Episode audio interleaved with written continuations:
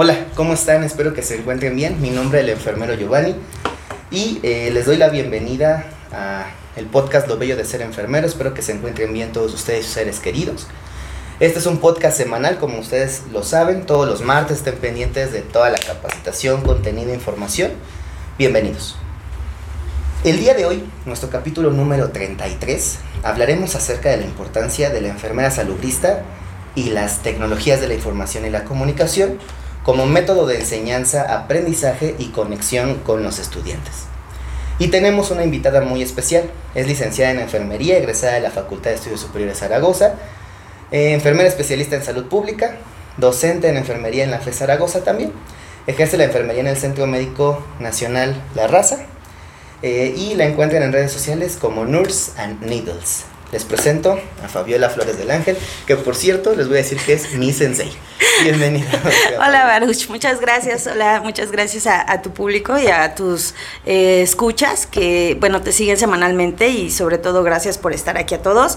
Y pues es para mí un placer eh, pues haber recibido esta invitación y más de, de alguien que vi que inició y ahora lo veo, digo, cara y cardio, ¿no? Es un orgullo. Nada más me sonrojar. No, de verdad es, es mi sensei, mi primera sensei, lo puedo decir así, porque fue la primera persona con la que me fui a prácticas y me exigía mucho, me hacía bullying un poquito, pero este aprendimos mucho, ¿no? Que es lo importante. Sí, e, eso es algo que no me creen ahora mis alumnos de que era muy exigente, muy regañona. Sí, yo creo que el primer grupo es al que le tienes que meter un poquito más de de presión porque sientes que te domina, ¿no? Entonces, sí, me pasa, yo, saludos, alumnos. bueno, pues eh, como habrás escuchado algunos capítulos del podcast, siempre iniciamos con una frase. Este, y entonces esta semana escogimos una frase del doctor en enfermería, Raúl Fernando Guerrero Castañeda, que justo apenas presentó su libro en la FES acerca del cuidado pedagógico, y de allí justamente agarré esta frase. Y este, espero que a todos los profesores que nos ven pues les llegue un poquito esta frase aquí en su cabecita y no les entre de un lado y se les salga el otro, ¿no? sino lo hagamos eh, más continuamente. Y entonces el, el doctor Raúl nos menciona, si no cuidamos a nuestros estudiantes, no podríamos decir que estamos enseñando enfermería. La enfermería se enseña ayudando al otro a vivir su cuidado para que se cuide a sí mismo, a su vez me cuide a mí como su profesor y podamos crear un vínculo transpersonal de relaciones de cuidado que nos permitan transformarnos. La verdad estaba leyendo ese libro y dije, no hombre, y la subrayé así con marca textos. Dije, no importa que raye un libro con marca textos, ¿no? Es una frase muy importante porque creo que nosotros como docentes tenemos la obligación de enseñarles a cuidar. ¿Y cómo lo vamos a hacer si nosotros no los cuidamos a ellos, no? Y no me refiero con cuidarlos a consentirlos, a apapacharlos, no, sino enseñarles cómo deben de llevar un cuidado. Pero yo cuidando su aprendizaje, su enseñanza, la forma en la que transmiten sus conocimientos, la forma en la que los adquieren, porque no todos tenemos la, la fortuna de aprender leyendo, ni todos tenemos la fortuna de aprender viendo un video, ni todos tenemos la fortuna de aprender de las dos formas, ¿no? Entonces habrá gente que tenga ciertas habilidades y que bueno, hay que identificarlas y hay que exaltarlas en esa persona, ¿no? Siempre, siempre va a ser individualizado tu, tu trato con cada uno de tus estudiantes. Potencializarlos y, y aparte, no solamente ser transmisores de conocimiento, ¿no? Eh, también el humanismo. Tenemos el, el, el, la, el, los programas académicos que tenemos que cubrir, los contenidos, pero también existe ese currículum oculto, donde el docente enseña el humanismo, donde el docente enseña el trato a otras personas y donde se se sensibiliza hacia el cuidado del paciente, donde busca la empatía y como bien mencionas, no es apapacharlos, no es darles... Eh, tal vez algún momentos especiales les puedes dar algo que les recuerde que son personas, ¿no? Eh, suena feo. Sí, sí, claro, ¿no? Eh, pero, pero, no, no quererlos proteger, sino darles las herramientas para que ya cambiemos estos paradigmas constantes. Eh, yo te puedo decir, en los años que llevo, yo daba clases antes en la Lasalle, antes de la FES, eh, entonces hay una constante que siempre escuchas cuando llegan los alumnos de primer ingreso, cuando les preguntas, ¿por qué escogiste la carrera? Y lo primero que te dicen, es que yo no quiero ser como las demás enfermeras, yo, mi familiar estuvo así y la trataron mal. Entonces dices, ¿por qué seguimos arrastrando esto que parte de una enseñanza tradicional? ¿Por qué no nos damos cuenta? Hablamos tanto del currículum oculto y creo que esa frase lo resume todo, ¿no? Enseñar el camino al alumno, ayudarlo, cuidarlo protegerlo para que en un momento dado esta cadenita continúe, pero hacia el bien, no, no esos paradigmas tradicionalistas de disciplina, pero la pongo entre comillas porque sí requerimos disciplina, sino de realmente ya fomentar un verdadero humanismo desde las aulas. Sí, creo que es, es muy importante el hecho de que realmente te involucres con tus alumnos. Y una cosa, sí lo voy a dejar muy claro, eh, yo soy muy directo, yo no tengo pelos en la lengua. Y, tengo eh, muchas experiencias y habrá quienes pasaron y fueron mis profesores y yo sí puedo decir que yo no les aprendí nada bueno, ¿no? Más bien yo aprendí a no ser así. Claro. Y eso es, creo que es un poquito contraproducente porque tu profesor debe ser una guía a final de cuentas. Debe ser un, digo, dentro de las funciones de un, de un profesor es eh, ser un tutor, ser un... Este, Acompañamiento. Un acompañante, es claro, en, en, la adquisición de conocimientos nuevos. E incluso nosotros no lo sabemos todo, nosotros estamos ahí para seguir aprendiendo.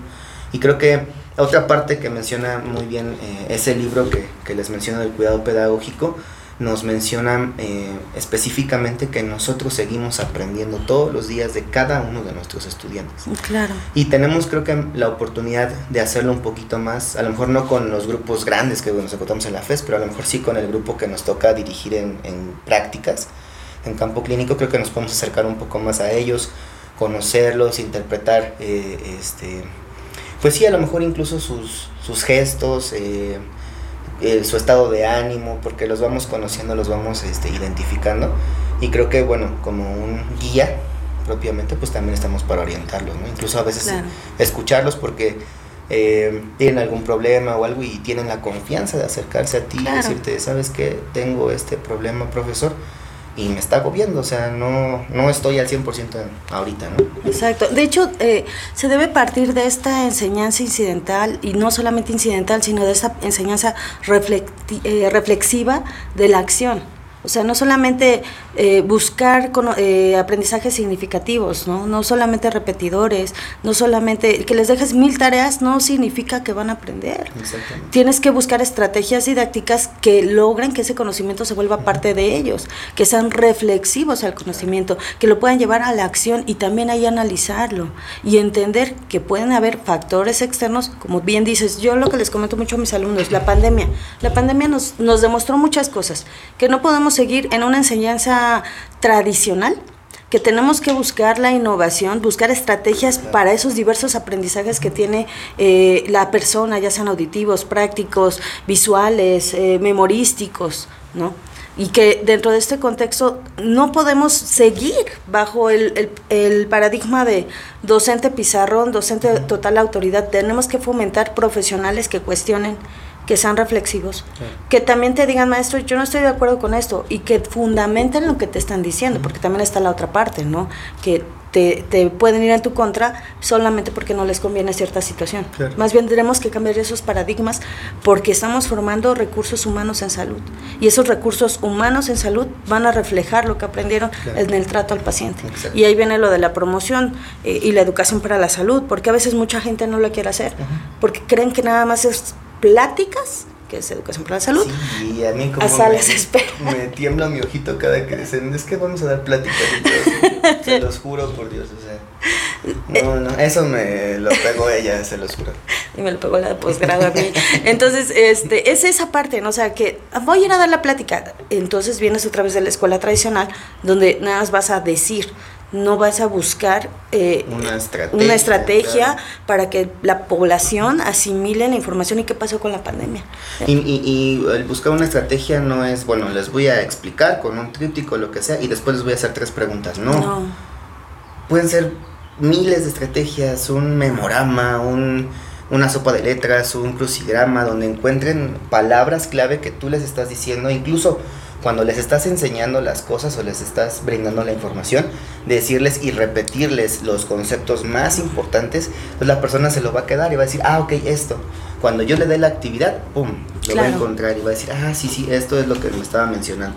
en su sopa de letras, en un crucigrama, etcétera, y eso va a hacer que la persona diga, ah, sí aprendí, sí escuché, sí lo entendí. Y si no, y si tiene dudas, fomentarle a esa persona y darle la confianza de que te pueda preguntar esa duda, porque muchas veces es de que, ah, sí me entendió, sí, ok, bueno, ahí nos vemos. O sea. Y el tríptico tirado por ahí. Exactamente. Y, y qué bueno que mencionas eso de, de, la folletería y de los trípticos. Desgraciadamente, es una estrategia que se, sí se sigue utilizando, es buena, cuando tú la sabes dirigir, cuando sabes eh, empatizar con la persona, cuando no la llenas de texto, porque sabemos que tenemos una gran población todavía analfabeta, población que tiene deterioros visuales por diabetes, por hipertensión, etcétera, por enfermedades crónico-degenerativas, y, y, y entonces esa práctica se vuelve estéril, y ahí es donde entran las TICs donde ya en las, los que estamos en unidades hospitalarias de tercer nivel nos damos cuenta que ya ponen pantallas para estar transmitiendo la información a la población. Y las TICs no son, no son nuevas, bueno, me voy a adelantar un poquito, vienen desde 1960, desde las TC, las tecnologías de comunicación, que es radio y televisión. Entonces, que se han ido innovando con el nuevo milenio, pues es necesario. ¿Por qué? Porque ya todos en un momento dado, pues tenemos un recurso digital, un celular ya todos en un momento dado tenemos eh, videos, acceso a cierto tipo de comunicación. Y para que yo llegue a la población, yo tengo que generar recursos didácticos digitales ajá, para lograr abordar esa población, ¿no? Claro. ¿Por qué? Porque es más llamativo, porque es más flexible, porque es más dinámico. Y el hecho de usarlos no te vuelve menos profesional. Porque, por ejemplo, yo que, que estoy, entré al, al, mundo del TikTok por, por mis alumnos precisamente, porque me decían, maestra, vimos este TikTok, véalo, ¿qué opina? Y maestra, ¿qué opina de esto? Y empecé a ver, oye, puede ser una estrategia para desarrollar videos didácticos, ¿no? También me dio cáncer cuando vi que se estaban lavando las manos forma quirúrgica con cinco pulseras de esas rojas para que no les dé el aire o no sé para sí, para que no, para el mal de ojos de los de las enfermeras no malas. Puede ser, sí, no puede sí, ser, sí. Y, pero son esos detalles, o sea, eh, el, el, decir, mira, vean esta técnica, mmm, aquí este detalle está así, así, así, asado. A mí también me han, me han eh, eso, hecho observaciones en mis videos. Pero para realizar esto no es partir de, de ah, ya lo hago ya, no, tienes que hacer una búsqueda documental porque la información que tú estás brindando tiene ser, que ser lo más fidedigna posible, fidedigna, ¿no? Y, y tener esa apertura al debate con otras personas, a que te digan, oiga, yo lo hago así, oiga esto, ¿no? Y buscar más información. Sí. Y no porque hagas un TikTok o hagas un eh, Spotify o un blog, eso va a sustituir la información sí, que tú das, el conocimiento, sino que eso como que pica a la hormiguita a la persona decir, oh, mira, esto es así, por, voy a buscar qué más hay, ¿no? Muchos profesionales de la salud lo están haciendo. Tenemos a la enfermera eh, quirúrgica, mi enfermera en turno, eh, Beacon Nurse, eh, Nurse Misael. Hay mucho contenido, tanto de humor como educativo. ¿No? Entonces, y es esa parte también que nos permite como profesionales, eh, retomo enfermería, visualizar la profesión y como en el caso de salud pública, brindar información, ¿no? Esta, este, eh, dar información, orientar a la población, ayudar con medidas preventivas para cuidar la salud. Y no solamente dar el tríptico que sabemos que muchas veces se queda en la sala de espera. O en los botes de basura. O en los botes de basura, ¿no? Porque la verdad es que sí, sí es muy común. Eh, quienes están en primer nivel de atención pues no nos van a dejar mentir, ¿no? Sobre todo porque, digo, en todas las unidades hospitalarias se brinda educación para la salud, pero es mucho más común que lo hagamos en un primer nivel claro. de atención, este, cosa que tampoco es lo correcto, ¿no? O sea, sí debemos de hacerlo en primer nivel, pero también así como en primer nivel, en segundo y en tercer nivel. ¿Por qué? Porque recordarán ustedes, todos nuestros compañeritos enfermeros y futuros enfermeros, que tenemos cuatro funciones básicas administración, asistencia, investigación y tenemos una función educativa y la función educativa cumple dos parámetros importantes, el que tú te capacites y el que capacites a los demás, ya sea a tus pacientes o a tus propios compañeros enfermeros. Y entonces, si yo no cumplo con esas cuatro funciones básicas, yo no soy enfermero, así de sencillo, fácil, facilito debemos de cumplir siempre con esas cuatro funciones, en y, todo momento. Y, y, qué bueno que lo mencionas porque hago esa acotación de, eh, no sé si decirlo y ahorcarme yo misma. Oh, bueno, lo mencionas, o sea, no solamente es que yo tome cursos y me llene de papeloterapia, de, te puedo decir porque yo soy de esas, pero también capacitar a mis colegas, ¿no? El, el hecho de que a, a mí me pasó muchas veces en la pasantía Y hasta que levanté la voz así de, perdón, pero si a ti no te lo hicieron, pues yo no lo voy a hacer, ¿no? O sea, de, ah, yo por qué le voy a enseñar si a mí no me enseñaron. O el típico, yo no, yo no acepto estudiantes, ok, no aceptas estudiantes, entonces rechaza todos tus bonos de docencia, de educación, porque tampoco estás educando al paciente, tampoco estás educando al familiar, tampoco estás cooperando con tu colega y no quieres estudiante. Entonces, mejor, ¿no? O, muchos eh, docentes vuelvo a lo mismo en el aspecto de, de, la frase que mencionan, ¿no? O sea, es, estamos aquí para instruir y guiar caminos y ser tutores, acompañantes y, y mostrar también esa parte de cómo educar al paciente, al compañero, eh, no porque él sea técnico yo de licenciatura, yo no voy a aprender de él y, él de mí, ¿no? O sea, es, es esa parte de generar cadenas de apoyo entre todos como gremio y sobre todo, pues si tenemos la función educativa, ¿no? No solo para mí, sino para quienes están a mi alrededor. Y, y me, me, me, me, pica mucho cuando escucho, es que no quiere estudiantes. Ok, no todos tienen la disposición de enseñar, que bueno, es válido, ¿no? Se respeta. Pero si no lo quieres, si no quieres estudiantes, no los maltrates. Si no quieres educar al paciente, no lo maltrates. Si no quieres instruir o, cooperar con tu compañero, no lo maltrates, ¿no? Y, y, esto va muy enfocado, y yo también lo voy a decir sin pelos en la lengua, a siempre nos estamos quejando de algo. Siempre que porque esto, que porque mi jefe, que porque aquello.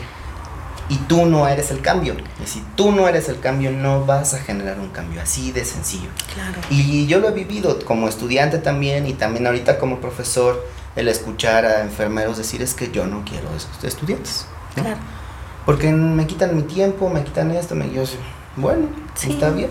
Entonces yo como profesor a mis estudiantes actualmente le digo, si no quiere que le ayudes en nada, no le ayudes en nada. Oye, pero que mis signos, no, perdón, es que tú me dijiste que no querías que te ayudara nada. A ver qué hace. ¿Se va a enojar? Sí. Él tuvo la responsabilidad en sus palabras diciendo yo no quiero estudiantes.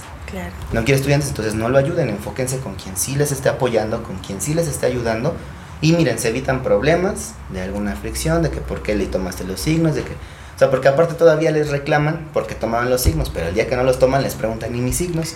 Y entonces es cuando dices, oye, ok, ¿no? Sí, Ahora también me encuentro es, estudiantes de escuelas que me dan ganas de decir su nombre, pero no la voy a decir.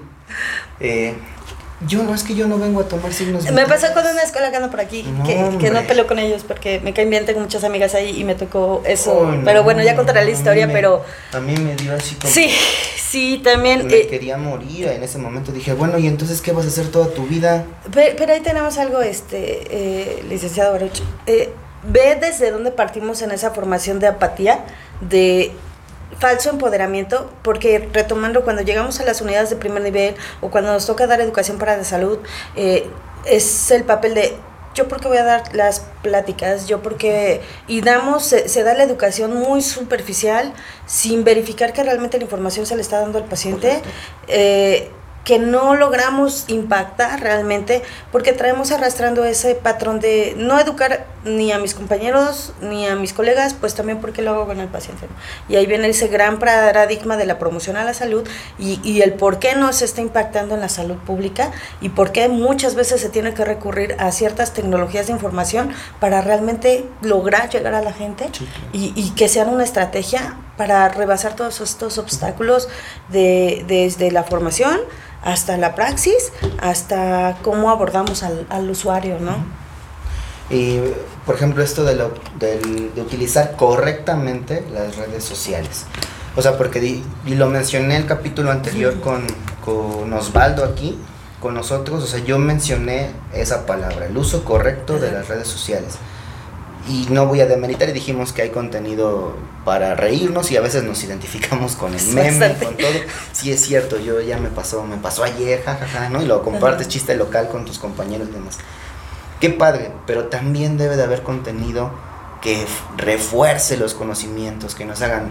Eh, yo en noviembre del 2020 busqué un podcast de enfermería. Lo busqué en todas las plataformas a vida y por haber. Y yo no encontré ni un solo podcast de enfermería en ningún lado, de verdad, o sea, ni en Apple Podcast, ni en Spotify, ni en Google, en ningún lado, de verdad. Y entonces se me ocurrió, dije, bueno, si no existe, ¿por qué no hacer uno? ¿no? Y dije, bueno, vamos a planearlo, vamos a hacerlo. Iniciamos en enero, este, el 6 de enero justo del 2021, iniciamos eh, con la primera transmisión de, de, este podcast. Y después, pues bueno, hemos ido teniendo algunas pausas, etcétera, pues cursos, etcétera. Pues a veces, como se los mencioné en algún momento, no les puedo ofrecer un contenido de calidad si yo no me esmero en darles un contenido de calidad. A mí de nada me sirve llegar, pararme y hablarles 10 minutos de algo que a lo mejor me sé más o menos, ¿no? pero que no está fundamentado en algo. Entonces yo dije, no, si yo no tengo el tiempo de darles un episodio bien hecho, yo no se los voy a dar, ¿no? Entonces dije, mejor aviso, me doy un break y nos vemos este, en tal fecha, ¿no? Y así se los, este, en tal fecha, ¿no? Y así se los, así se los cumplí, ¿no? Nos dimos un break, regresamos con todo, con capítulos nuevos, con muy buena información, este, y pues creo que ha ido creciendo. A partir de ahí, muchos amigos, compañeros empezaron como, oye, me, me gustó tu podcast, oye, lo puedo compartir con otras personas, oye, puedo hacer esto. No, hombre, sí, adelante. Y como ustedes saben, se empezó a unir Rogelio, que hoy no está con nosotros, pero que este pero mucho pastel. tienen otras este eh, eh, ocupaciones y entonces pues hoy no nos pudo acompañar, pero eh, va a estar en otros capítulos. Tenemos a, Kevin, que lo acabamos de presentar hace unas semanas, que él me va a estar ayudando mucho con las dinámicas que ustedes están viendo en, en Lo Bello de Ser Enfermero en Instagram y en TikTok, que son algunas preguntillas. Y entonces este, también se, se va a unir Esmeralda, que este, ustedes la saben que siempre la presento como mi amix, mi mejor amix, ¿no? Entonces, hola amix. y entonces, este también ya, ya está dentro de este grupo y queremos que esto crezca lo más que se pueda con gente que tenga ganas de seguir enseñando, de seguir aprendiendo cosas nuevas y cómo y mejor que hacerlo con gente como la maestra Fabi que se capacita y que le gusta enseñar y compartir sus conocimientos. Yo les puedo decir que, eh, y se lo repito, fue una de mis primeras senseis, la más sensei de las senseis. y este, pues siempre voy a estar agradecido por las enseñanzas, los aprendizajes, por la exigencia que siempre, eh, pues al menos yo lo puedo decir personalmente conmigo tenías, porque siempre fue como, es que yo sé que tú puedes más, ¿no? Y esto y aquello, y búscale, y e investigale y todo. Yo me acuerdo que me acuerdo mucho de, de, la frase que me diste cuando te entregué mi, mi primer proceso de atención de enfermería. Ah, le metiste datos, muy bien, sabías datos estadísticos y sabías dónde pegarme, muy bien. Y yo dije, como buena salubrista exijo mucho eso. y entonces todo eso te va motivando porque te va diciendo, lo estás haciendo bien, o sea, vas por el camino correcto. Eres nuevo, sí, porque apenas íbamos iniciando, pero vas por un buen camino, lo estás haciendo bien, estás investigando cosas importantes y eso te va abriendo un panorama enorme. No se desesperen los que sean alumnos de primero, segundo año todavía. Esto nunca dejamos de aprender, o sea, nunca vamos a dejar de aprender. Es una carrera donde siempre tenemos que estar capacitándonos, donde siempre tenemos que estar actualizándonos. Y ustedes mismos lo ven con nuestro lenguaje enfermero más común, la taxonomía Nanda Noknik ¿no? que se actualiza aproximadamente cada tres años, cada cuatro años. Entonces imagínense, le van cambiando, lo van mejorando, van tratando de traducirlo un poquito mejor al español e incluso de irlo adecuando a diferentes lugares, ¿no? Porque antes estaba como muy adecuado a Estados Unidos. Ya está para Latinoamérica. Exactamente, entonces actualmente ya lo están como que eh, haciendo incluyente, vamos a decirlo así. Entonces eso también es importante que nosotros empezamos a dominar un lenguaje enfermero, pero recuerden, eso es una guía. Sí, claro tú debes de, no de estandarizar, de individualizar tus cuidados en la enfermera. Entonces, si tú vas a utilizar una etiqueta diagnóstica de la NANDA, corrobora que realmente esa sea la situación de tu paciente. Si vas a utilizar un factor relacionado corrobora que sea el factor relacionado que causa el problema a tu paciente. Aunque tus intervenciones se ajusten, y, ¿no? tus signos y síntomas son los que tiene tu paciente, no los que dice propiamente el libro. El libro te da una guía de cuáles pueden ser, pero tienen que ser los que tiene tu paciente, si no, no tiene caso que lo hagas. Sí, tus resultados esperados igual, que vayan hacia tu paciente, tus intervenciones. Tienen que ir dirigidas hacia tu, paciente. Y que esas intervenciones obviamente se dirijan también a tu resultado esperado, porque si no, no tiene caso que pongas un resultado que quieres al, que quieres llegar si tus intervenciones no tienen nada que ver con tus resultados. Claro. Entonces, eso lo vamos aprendiendo poco a poco conforme pasa el tiempo. No es como de que, ay, ya, hoy tengo que leer toda la Nanda, mañana todo el NOC y mañana todo el NIC. No, o sea, son libros enormes. Y bueno, la Nanda no tanto, pero el NOC y el NIC están más grandes. Entonces, sí, debemos hacerlo como con más. Yo, yo te puedo decir, yo aprendí a usarlo tal cual en el posgrado. Porque la licenciatura, como a mí me lo habían enseñado, fue así como que, ¡ah! ¿Qué demonios? no entiendo. Sí, muy. Y ya cuando empecé en el posgrado, fue cuando eh, me fui a cursos y todo, y ya dije, oh, así que así se maneja. Mm, interesante, ¿no? Y, y, Ahora quién me va a debatir. Entonces, eh, creo que somos, estamos en procesos de aprendizaje, ¿no? Y súper importante, eh, pues, entender que tratamos con personas y por eso tenemos que tener elementos como la disciplina, eh, el conocimiento de taxonomías, que es nuestro lenguaje, ¿no? Lo que nos, nos da también identidad y que nos permite esta profesionalización. Y, y también lo que mencionas, ¿no? La, la, el uso de tecnologías, empezar a ser eh, pioneros en otras actividades, por ejemplo, tú, lo que es conciencia enfermería, que han ido empezando a abordar esta, esta visión de enfermería para hacernos visibles, pero también el, que nos hagan visibles, ya viene la responsabilidad de, las, de las redes, es que tenemos que tener cierta no como la típica imagen de, ah, oh, sí, es por este vocación y calladitos, no, sino que es nuestra responsabilidad más el conocimiento que damos a la población y nuestra responsabilidad social. Entonces, eh, como dices el tío Ben, ¿no? un gran poder conlleva una gran responsabilidad. Y, y, y, es bueno, porque ya están cambiando estos paradigmas. Igual no ver a la, las taxonomías como enemigos, sino empezar a innovar en otras cosas, ¿no? guías de práctica clínica. Eh, lo, lo, que es la enfermería práctica avanzada, enfermería basada en la evidencia, ¿no? Lo que te comento del aprendizaje reflexivo, acción, eh, o sí, entonces creo que vamos avanzando en eso. Sí, eh, en mi caso, la verdad es que en el posgrado sí estaba casi, casi prohibido utilizar la nana. Sí, es que se iban muchas vías de práctica clínica, ¿no? Acá sí es como enfermería basada en la evidencia y no hay más que enfermería basada en la evidencia, ¿no? Este, así son los cardiovasculares, perdón. eh, entonces sí, es importante manejar tu lenguaje enfermero y eso era lo que nos inculcaban mucho acá, pero enfócalo a tu paciente, cardiovascular en este caso, ¿no? En el caso de un adulto en estado crítico, enfócalo en un, en un, en un paciente crítico, ya sea de pancreatitis, ya sea de SDRA, ya sea de politraumatismo, traumatismo craneoencefálico. De cardíaco. Exactamente, o sea, depende de lo que tenga tu paciente, bueno, lo vas a enfocar, ¿no? Y, y ve cómo, o sea, enfermería es tan vasta a, ustedes les decía, e, es a lo que voy. Por ejemplo, en mi caso es salud pública. Yo no solamente veo una persona, veo un grupo gigante de personas. Puede ser desde el individuo, la familia o la comunidad o comunidades.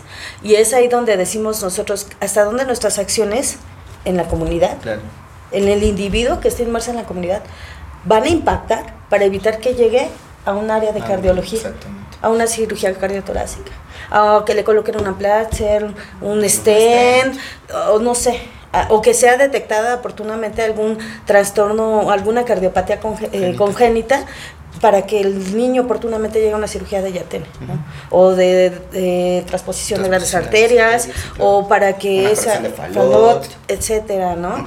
Este, estuve mucho tiempo en cardio en, en la raza. yo aprendí, yo empecé a ver cardio por allá. de hecho, iba a ser intensivista y se me atravesó la salud pública y ahí es cuando dije, ah, ah, ah", y estaba así, bueno, ya les contaré esa historia, pero bueno, es muy larga.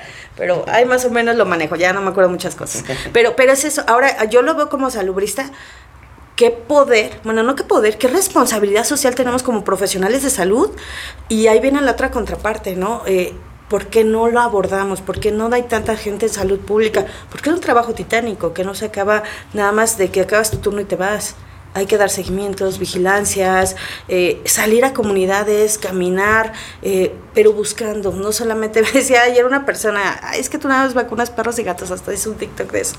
Este, dije, bueno, fuera, ¿no? Que, me hubiera encantado nada más vacunar perros y gatos, pero viene tanto la logística, estadística, eh, la, la, situación de la valoración económica o, de, de, manejar ciertos insumos, la política y aparte lo que te toca de enfermería y de la cuestión clínica. Entonces, eh, ¿qué tanto podemos impactar y qué sucede en esta pandemia que, bueno, seguimos todavía, sana distancia? Entonces, este, que se reflejó qué tan mal estamos en la situación de salud pública, ¿no? Tan solo se observó en la saturación hospitalaria y, en la falta y en la necesidad de esa enseñanza incidental hacia los nuevos estudiantes. que se vio trabada por los, por los recursos, por la distancia, pero que también se compensó con las TICs. Y también se vio trabada por la no capacitación de nuestros compañeros profesores. Sí, es fatal. Eh, y otra cosa que menciona el libro del cuidado pedagógico es eso. Nosotros tenemos la obligación de ir creciendo con las tecnologías como docentes. Estemos o no en una pandemia, nosotros teníamos la obligación de ya saber utilizar al menos una videollamada de Zoom, una videollamada de Google Meet, de eh, Microsoft Teams, de la, la que ustedes quieran. Era nuestra obligación saber utilizar una videollamada de esas características, porque la vamos a utilizar sí o sí en algún momento de nuestra vida. Claro. Para una entrevista, para un eh, podcast, para este, un trabajo, eh, para presentar un proyecto, etcétera. Entonces, para todo eso nos sirven estas plataformas y creo que el hecho de que nosotros podamos eh, aprender a utilizarlas, aunque sea de forma básica, pues nos da un plus eh, eh, en el entendimiento con nuestros alumnos, ¿no? Sí. Por ahí hubo muchos videos donde pues a veces era conmovedor el, el ver a los profesores que ya eran grandes, ¿no? Claro. Que es que no sé, no, no puedo y hasta se frustraban y los alumnos les ayudaban, ¿no? Pero también nos encontramos al alumno cábula, lo voy a decir así, que le decía, profe, a ver, apriétale F11, no sé qué, y entonces Sí. le apretaban F11 y silenciaban el, el micrófono y el profesor hable y hable Sí, y hable. claro. Y los otros riéndose este, del otro lado de la pantalla porque ya, ya habían muteado a su profesor y él no se dio cuenta, ¿no? O sea, también es, es esa parte de, y justo por eso, ¿no? Es que debemos de capacitarnos, para qué sirve cada uno de los botones, qué es lo que en funciones podemos compartirle a nuestros eh, estudiantes y demás, ¿no? Eh, yo inicié propiamente la docencia en línea, o sea, yo desde que di mi primera clase fue en línea y entonces eh, como que empecé a agarrarle más la onda a- al Google Meet, porque era donde como yo tenía más experiencia en cuanto al manejo. Y después, pues bueno, en- cuando tuve la oportunidad de cambiar de institución, este, me dijeron, ¿sabes qué? Nosotros utilizamos Zoom, pero yo ya te doy la... eh, este, la link, contraseña, el link, todo etcétera. Y nada más te vas a conectar a... Ok, entonces tuve que empezar a investigar, oye, cómo comparto esto, cómo pongo un pizarrón, cómo pongo, ¿no? O sea, muchas cosas para hacer la clase también dinámica, porque el hecho de que nada más me, me ponga en la pantalla, les pongo una presentación y les empieza a decir un montón de cosas y cambiando diapositivas a lo loco, pues de nada me sirve, ¿no? No, claro. Y al estudiante tampoco. Entonces, ¿sabes? Hay que interactuar con ellos, preguntarles, hacerles un ejercicio, mandarles un cuestionario, eh, hacerlos participativos, dejarles un artículo, vamos a leerlo, tienen 15 minutos, eh, subrayen lo que ustedes consideran más importante y vamos a debatirlo, ¿no? Claro. O sea, son diferentes situaciones que bien lo podemos hacer en el aula como también lo podemos hacer en las aulas virtuales, ¿no? Entonces creo que. Creo que como profesores pues sí debemos de actualizarnos siempre con... Y, con y- este y fue algo que pasó, mira, lo que mencionas. Por ejemplo, las TICs, eh, las TIC pueden ser una área de oportunidad para, para la enseñanza, tanto a usuarios como en, en las aulas, bueno, las aulas digitales. Y sí fue algo que se enfrentaron muchos docentes, eh, porque no están tan acostumbrados a estar frente a un monitor y sabemos que viene este choque generacional, ¿no? A un niño actual, eh, un niño de 6 años, 5 años, que marque en un teléfono de, de estos de rodita Ujú. y no saben. ¿no? Sí, A mí me pasó con mis sobrinas que le querían dar touch a un estéreo y pues no. Y es esa parte que también influyó mucho este choque generacional. Eh, los niños de la generación que es Z, Z. Z y, y los baby boomers o los o Los los, millennials. los millennials, bueno, los millennials como que ya tenemos más cerca. Los de la X, ¿no? Y- ajá, los, y los Z. las- La Z. Entonces, eh, eso también tuvo y mucho que influir y también influyó que muchos docentes a mí me, me llamó la atención que no contaban con computadoras. Por ejemplo, la UNAM les proporcionaba y nos dieron cursos. Yo particularmente no sabía usar Moodle, más o menos Zoom, y tratabas de meterte a todos los cursos que podías. Y yo veía a mis colegas que no sabían ubicar a veces eh, eh, algunos elementos del, del, del PC, del teclado y este de la lap, etcétera, y, y es esa parte, ¿no? Este choque generacional. Pero por un lado fue muy bueno porque nos obligó a, a- a actualizarnos, a ver las computadoras, las TIC como un recurso y no como enemigos que pensamos que nos van a sustituir en el aula, ¿no? Sino que eh, nos hizo pensar cómo trabajar con los alumnos y sobre todo cómo llegar más a ellos y también encontrar recursos que dices, ah, mira, aquí en Zoom hay para poner cuestionarios, oh, mira, existe TikTok, oh, mira, les puedo mandar flyers o puedo poner, eh, usar un Blackboard, este, Moodle, no sé, ¿no? Google Meet, este, las aulas virtuales, ¿no? Y puedo organizarme para revisar tareas y para que ellos se organicen en sus tiempos para enviarlas y poder trabajar en conjunto de manera sincrónica y sincrónica, ¿no? Entonces, eso como que fue algo que dijo, mira, no es tan malo. O sea, podemos usar los recursos y ya no nos sentimos como tan, eh, ¿cómo era la palabra? Este, abrumados, abrumados y, ya no nos sentíamos como, como estos hijos ajenos de la era digital, ¿no? Ya, ya empezamos a integrarnos un poquito este, con esto. Sí, creo que eh, el hecho de que hayamos sido obligados, porque en general pues, todos, digo, a final de cuentas, aunque manejáramos un poquito más tecnologías, no es lo mismo, bueno, es lo mismo eh, hacer un video, por ejemplo, en un TikTok, donde ya lo manejas un poquito más porque tuviste el contacto con la plataforma, etcétera.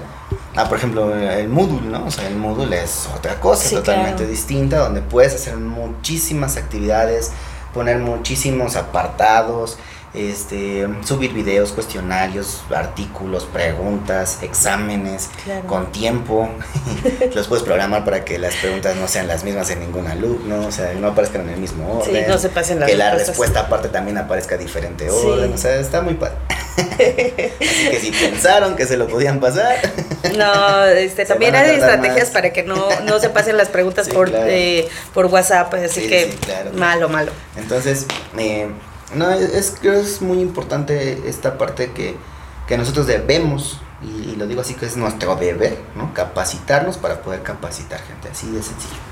No hay más, ¿no? Claro. Eh, en el tiempo que tienes de docente, que no sé cuánto es. Tengo, estuve dos años en La Salle digo la escuela porque no es hacerles publicidad, pero pues bueno, se menciona. Estuve dando módulos de diabetes a estudiantes de medicina y enfermería estuve eh, como profesor de práctica clínica. Y esos fueron dos años y actualmente ya cumplí siete años en FES Zaragoza como profesor de asignatura. Entonces, digamos, sumados siete, ocho, nueve años de formación docente. Sí, sí fue el primer grupo. Sí, fue mi primer grupo. Híjole. Por eso era tan mala y regañona y les gritaba mucho. Eh, sí, pero así los ofendía con las enfermeras cuando me los hacían llorar. Verdad es que, La verdad es que, nada, sí fuiste un apoyo muy importante. Yo, yo, no, yo no te sentí tan yo era mala, era muy mala. Intensa, no, yo creo que era buena onda. Los zapatos y A comparación de otras personas, este, muy bueno. Así lo voy a dejar. Eh, es que la disciplina no debe estar. Una cosa es ser disciplinado y otra cosa lastimar, humillar y a la gente. Entonces, si para enseñar tienes que humillar, estás mal, chavo. Eso lo aprendí con ellos. Eso lo aprendí con ellos porque con, con ellos fui muy muy intransigente, no les toleraba retardos ni un minutito, así de plano. Ah, bueno, sí, sí, sí. O sea, un minuto, adiós, no falta. A veces, porque sí había alguien que llegaba bien tarde y la dejaba, pero no. Sí, pero sí, todos se me escapaban. Hola. Ya supe que Este, tareas, los llenaba, saturaba de tareas horrible. Pero también les decía que, ¿cómo les dije? Si los regaña la enfermera, no se queje, no diga nada, nada.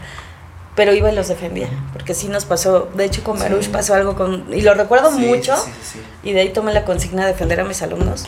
Eh, sí, porque esa persona, la verdad, yo todavía la, recuerdo muy bien, y este, y sí se portó muy intransigente conmigo, ¿no? En el hecho de que hice una técnica como me la habían enseñado, y me dice, está mal, lo hiciste totalmente mal enfrente del paciente. Y no de manera suave, fue gritando, humillando. Y, y, entonces yo lo que le respondí, tal vez la forma igual en la que lo hice no fue lo correcto, fue el hecho de decirle, bueno, dime en que estuvo mal. Y esta persona eh, se puso más eh, intensa y entonces me empezó a decir más cosas, ¿no? Entonces sí, fue mucha frustración porque yo quería ahorcarla así que me dijera como Eugenio Derbez, oigan, no, o sea, casi, casi quería agarrarlo del cuello. Sí, pero... Lo dije, bueno. No, y lo, lo, lo, cuando yo los conocí a ellos, eh, eran un grupo que peleaba mucho. Él siempre protestaba y contestaba y me preocupaba esa parte con él. Y recuerdo que llega aguantándose el coraje, casi llorando. Sí, Y, y, pues fue así de maestra, usted nos dijo que no contestáramos nada y yo no dije nada. Pero vi su frustración, dije, no en mi turno. Y pasaron muchas cosas después. Por eso es mi sensei. Sí, pero pues bueno, siempre es con argumento. Pero bueno, esa es historia para otro, para otro podcast. Y, no, y vamos aprendiendo de, de esas partes, como se les digo, siempre aprendes lo malo, pero para no repetirlo, ¿no? Y creo que este el currículum oculto. Exacto. Pesa mucho el currículum oculto en el alumno. Pareciera que no, pero a mí el maestro eh, Francisco te manda un saludo si estás viendo esto. Tú eres mi sensei también. Por dos. él, me decía mucho qué tipo de alumnos quieres. Y los alumnos son el reflejo del docente. Entonces eso lo tengo súper grabado eh, y es parte de eso. Y también dices, bueno, para educar a mi paciente, ¿qué quiero que haga lo que llegue mi paciente? ¿no? ¿Hasta dónde lo quiero impactar? Y pues bueno, ya entonces me salido del tema. Sí, no, no, está bien, o sea, digo, al final de cuentas tiene que ver con esta parte de la docencia y de cómo llegar con los alumnos, ¿no? O sea, eh, el impacto que uno puede generar en ese alumno para que diga, yo quiero ser igual o mejor que él. ¿no? Mejor siempre. Mejor. Entonces, esa parte siempre es muy, muy, muy padre. ¿Por qué salud pública? Bueno, ahí viene la historia. Tomen café, siéntense, pónganse cómodos porque esto va largo. Una chilita mejor porque hace mucho calor. pues bueno, la situación fue esta. Cuando yo estaba en la bueno, en primera instancia yo no iba a ser enfermera, yo iba a ser dibujante. Yo iba a ser este mangaka en mi mundo. Eh, estuve estudiando en el Politécnico. Eh, me... Alta traición. no, pero antes de esto, este, tuve la oportunidad de trabajar en una editorial y ahí me gustaba el mundo del cómic y del manga. Pero pues ya sabes, ¿no? Este, ¿cómo crees? Eso no te va a dejar, bla, bla, bla, bla, bla, bla. Y pues era buena, no tan buena como mis colegas, pero sí era buena. Este, y dije, bueno, voy a estudiar diseño gráfico, ¿no? Esto es lo que me gusta. No quedé, y yo vengo de una familia que está en el área de salud y todo el mundo me decía, estudia enfermería. Y yo no me gustaba porque yo veía a mi mamá que estaba en un hospital de LIMS en Venados, llegaba cansada de medicina interna y ah, siempre... Ah, sí vi la foto que, perdón, sí vi la foto que se oh, sí. la pues dijo... Mm". Mi mamá. Entonces, eh, yo la veía y, y, todo lo que me contaba, este... Y pues no me gustaba, ¿no? Decía, no, ¿cómo, no? Eh, pasó el tiempo y por cuestiones de la vida dije, ok, voy a estudiar enfermería y me voy a cambiar. Y ahí es donde todo se fue al demonio. Porque entró a la FE Zaragoza y yo iba con esa consigna, porque yo veía que todos sabían de anatomía, bla, bla, bla, y, yo no sabía, ¿no? Eh, sabía lo del dibujo. Entonces me encontré con maestras eh, que de verdad fue de, ¿no? Me abrieron, me, me, abrieron un mundo, me acuerdo mucho de Betty Carmona, la se conoce, en su oficina. También es mi sensei, Sí, maestra Betty, hola. Eh, ella fue mi maestra y, y un día yo le decía que me sentía muy angustiada. Ella siempre me dio como mucha apertura en ese entonces, cuando yo la conocí, ella te daba mucha apertura. Y eso me gustó de ella. Yo creo que es algo que trato de replicar de esa, de esa Betty, ¿no? Eh, entra a su oficina y tiene un cartel, no sé si todavía lo tenga, de una niña asomándose por una ventanita. Una niña pequeña, chiquita. Eso lo he mencionado mucho porque es algo que me impactó mucho. Y decía, asómate al mundo, al maravilloso mundo de la enfermería. Y yo no lo entendí en ese momento cuando ella me dijo, es que hay mucho, ¿no? O sea, empezamos a platicar, me dijo, es que no es solamente el hospital, hay un mundo. Entonces, como que me empecé a apasionar, en mi primera práctica me fue súper bien y fue que dije, de aquí soy. O sea, yo siempre le he dicho, hay gente que está por vocación directa, ¿no? O sea, desde el principio quiero ser enfermera y lo es. Hay gente que está porque dice, ok, no me gusta esto, pero lo voy a hacer bien ¿no? Y me voy a buscar lo que me gusta. Hay gente que dice, no me queda de otra, esto me da dinero, me da un empleo rápido, pues vamos. Y hay gente como yo que entró y se empezó a enamorar de lo que es la carrera. pero, pero, pero fue esa parte que me empezó a gustar. Entonces yo quería hacer, ahí viene la tragedia de mi, bueno, no tragedia, no me arrepiento. El, el que yo quería ser enfermera cardiointervencionista hemodinámica. Porque me fui a un congreso, un- fuimos, venimos precisamente a un curso donde vi una enfermera hemodinamista que estaba hablando de un nuevo aparato que trabajó, ella no me acuerdo mucho de su nombre, que trabajó ella en conjunto con un grupo de médicos, etcétera, y se me hizo tan impresionante que yo quiero eso. Me puse a estudiar de cardio, como no tienen idea. Cada congreso de ventilación me fui aquí al TEC de Monterrey, un, un curso de ventilación mecánica, de balón de contrapulsación, de úlceras y estomas, de manejo hemodinámico de paciente, que de manejo de macurca. Quería que nos aprendiéramos todo lo de salud pública y aparte todo eso. todo eso de, de este de Amplatzer, de stents, este, no, no, o sea, Sí, sí, sí. toda mal enferma, ¿no? Para mí lo mejor era estar con un paciente en la UCI, en la UCI, perdón, este a- aspiración de secreciones, o sea, puf, ¿no? Y esa era mi línea, mi línea de, puedo decirlo, de, de visión que yo tenía, ¿no? Para mí las salubristas eran nada más, y yo lo admito, era, ah, se aplican inyecciones, vacunas, nada más. No pasa de ahí. Dije, "Ay, qué aburrido. No, yo voy a ser cardiointervencionista pediatra, ¿no? Casi, casi. Entonces, eh, pasó el tiempo y incluso me vine a, tengo dos diplomados por parte del Ignacio Chávez, uno de cardiopatías congénitas y uno de cardio, eh, eh, electrocardiografía básica para enfermeras y lo amé, ¿no? O sea, yo estaba encantada. Hola, maestra Carolina. Hola, maestra Magda. Si se acuerda de mí, era la que llegaba tarde y me metían en el descanso. Este, sí. Ya vieron de quién lo aprendí. No, no es Sí, cierto, yo no siempre cierto. llegaba temprano. No, me pasó dos veces. Entonces, cuando entro a trabajar de auxiliar de enfermería, me toca en el General de la Raza. Precisamente en el 8A, cardiopediatría. No, feliz de la vida.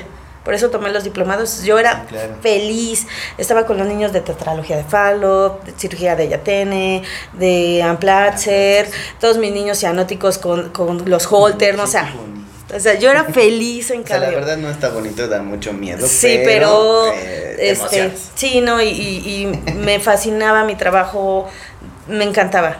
Entonces, me pasa que tengo que hacer el servicio social y me dan la opción porque, eh, lo voy a decir abiertamente, realmente ahora que lo veo digo, ah, no me sirvió mucho.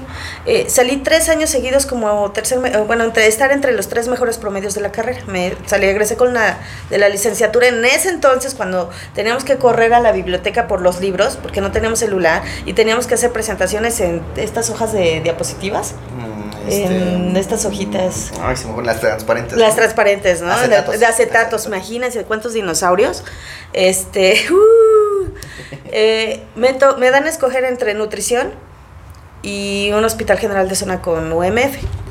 Pues bueno, pasó la, pasó, fueron varias situaciones, pero como ya estaba trabajando en el IMSS, el estar en nutrición como que se complicaba muchísimo.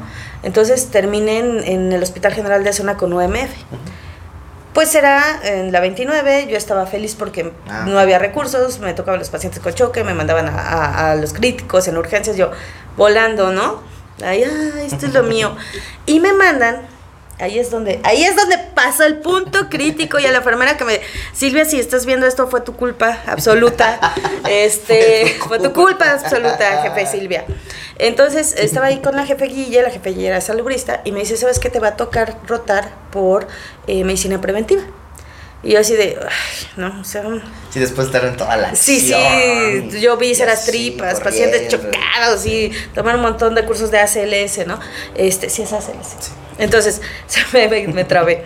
Entonces, me mandan y de verdad, vean, o sea, lo que voy a decir es como, no lo hagan, siempre hay que tener los pies pero bien pegaditos en el piso de quién eres, qué sabes y que siempre va a haber alguien que sepa más o menos que tú, ¿no? O sea, eh, el que yo te, ya tenía para ese momento un montón de, de títulos, un montón de diplomados, un montón de cursos, de verdad, muchísimos, y muchos los hice aquí en, en cardio y en nutrición y en energía González, ¿no? Eh, yo llegué así, con mis tacones en punta magnéticos, con mi bolsita y diciendo, este, voy a rotar por aquí, buenas tardes, mi nombre es fulana, eh, me toca, soy pasante, me toca rotar por aquí, este, ¿cuál va a ser mi consultorio para ponerme a vacunar? ¡Sas! Así de arrogante llegué, o sea, Tóxica. si bien tóxica, bien arrogante, porque yo estaba muy alzada de que ya tenía, híjole, ¿no? O sea, ya tenía una formación que esto para mí era nada, ¿no? ¿Y cuál va a ser la sorpresa que la enfermera me dice, no, no vas a vacunar, vamos a irnos a comunidad? Y yo así de, "Ush". agarró su carrito, agarró todo, me, me dio un bonche de carpetas, de, de folios, de, de, registros y vámonos. Empezamos a las 8, salimos casi a las 4. Y creo que ese punto fue cuando dije, esto se hace en salud pública. Fuimos a visitar a pacientes en Puerto Porto, es una zona marginal, niños, eh, pacientes diabéticos, seguimiento de embarazadas, seguimiento, bueno, en ese entonces había enfermeras visitadoras, eh, de seguimientos de autopsias verbales, eh, seguimiento de, empezamos a ver a las prevalencias, empezamos, me, me explicó tanto de la comunidad, de, de los determinantes de salud que yo en ese entonces no, ni los conocía. ¿No? Eh, se habían olvidado. No, o sea, yo no me acordaba, nunca los, o sea, fue así de, ah, eso sí, ajá, nunca lo voy a ver, a mí me interesa cardio, ¿no? A mí me interesa lo hemodinámico, a mí me interesa los pacientes de la UCI, a mí me interesan los monitores, a mí me interesan gases arteriales, no, a mí no me interesa esto. Cuando vi todo eso y ella me empezó a hablar, es que este paciente se le va a hacer amputación, pero ¿por qué llegó a esto, no? Este paciente se va a ir a la raza, este paciente se va, viene de troncoso. Eh, fue así como que wow, espérate tres segundos, estás diciendo que esto es la base del iceberg y que si no la corregimos, por eso tengo pacientes allá? saturado.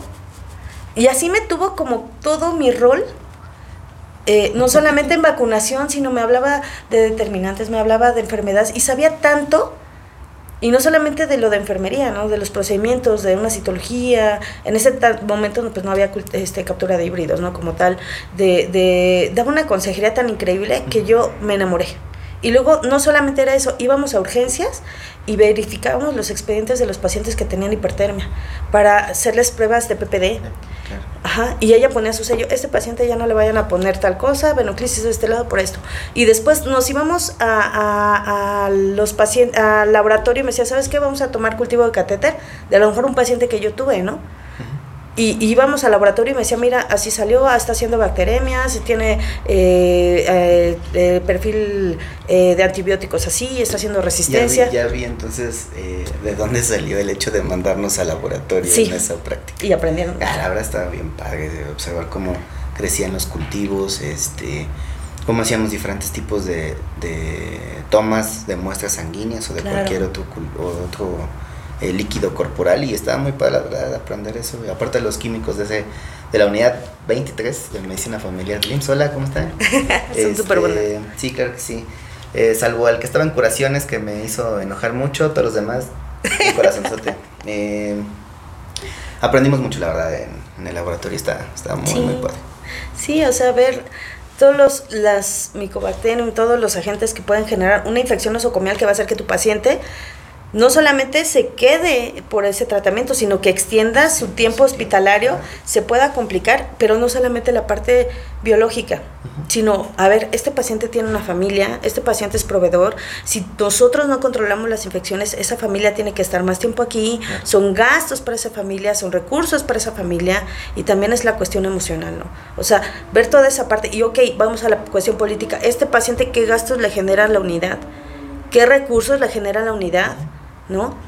Entonces, o controlamos esta infección o no, o detectar si hay un, un clúster en una zona específica del hospital, es como un tipo brote, y, controlarlo para que no llegue a otras, a otras áreas de la unidad. Entonces, la ventaja de haber estado ahí es que tanto veía lo comunitario como veía lo hospitalario con ella, y ahí fue cuando, cuando fue, mi cabeza era como un cacahuate, que lo agarras y explotó absolutamente. Y todo lo que yo sabía de, cardio, todo lo que sabía, me sirvió en esta parte de salud pública.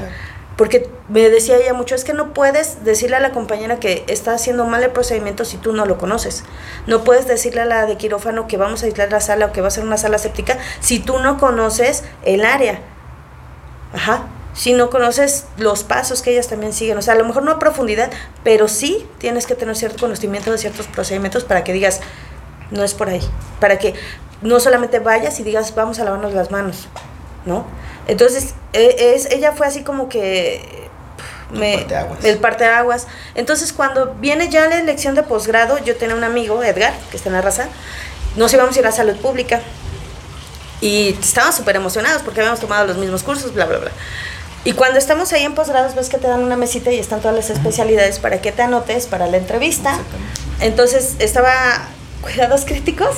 Así Edgar se estaba anotando y estaba cuidados críticos, y por acá estaba salud pública. Y yo dije, pues cuidados críticos, ya me formé, ¿no? Y ya estaba así y que no sé por qué, ¡pac! Veo de salud pública y dije, ah", lo agarré y de verdad estuve como yo creo que 15 minutos con las dos libretas. De, esta es la edición más importante de mi vida, la más crítica que voy a hacer, ¿no? Y el otro me decía, pues ya, vamos a críticos, que no, no sé, al demonio todo, salud pública.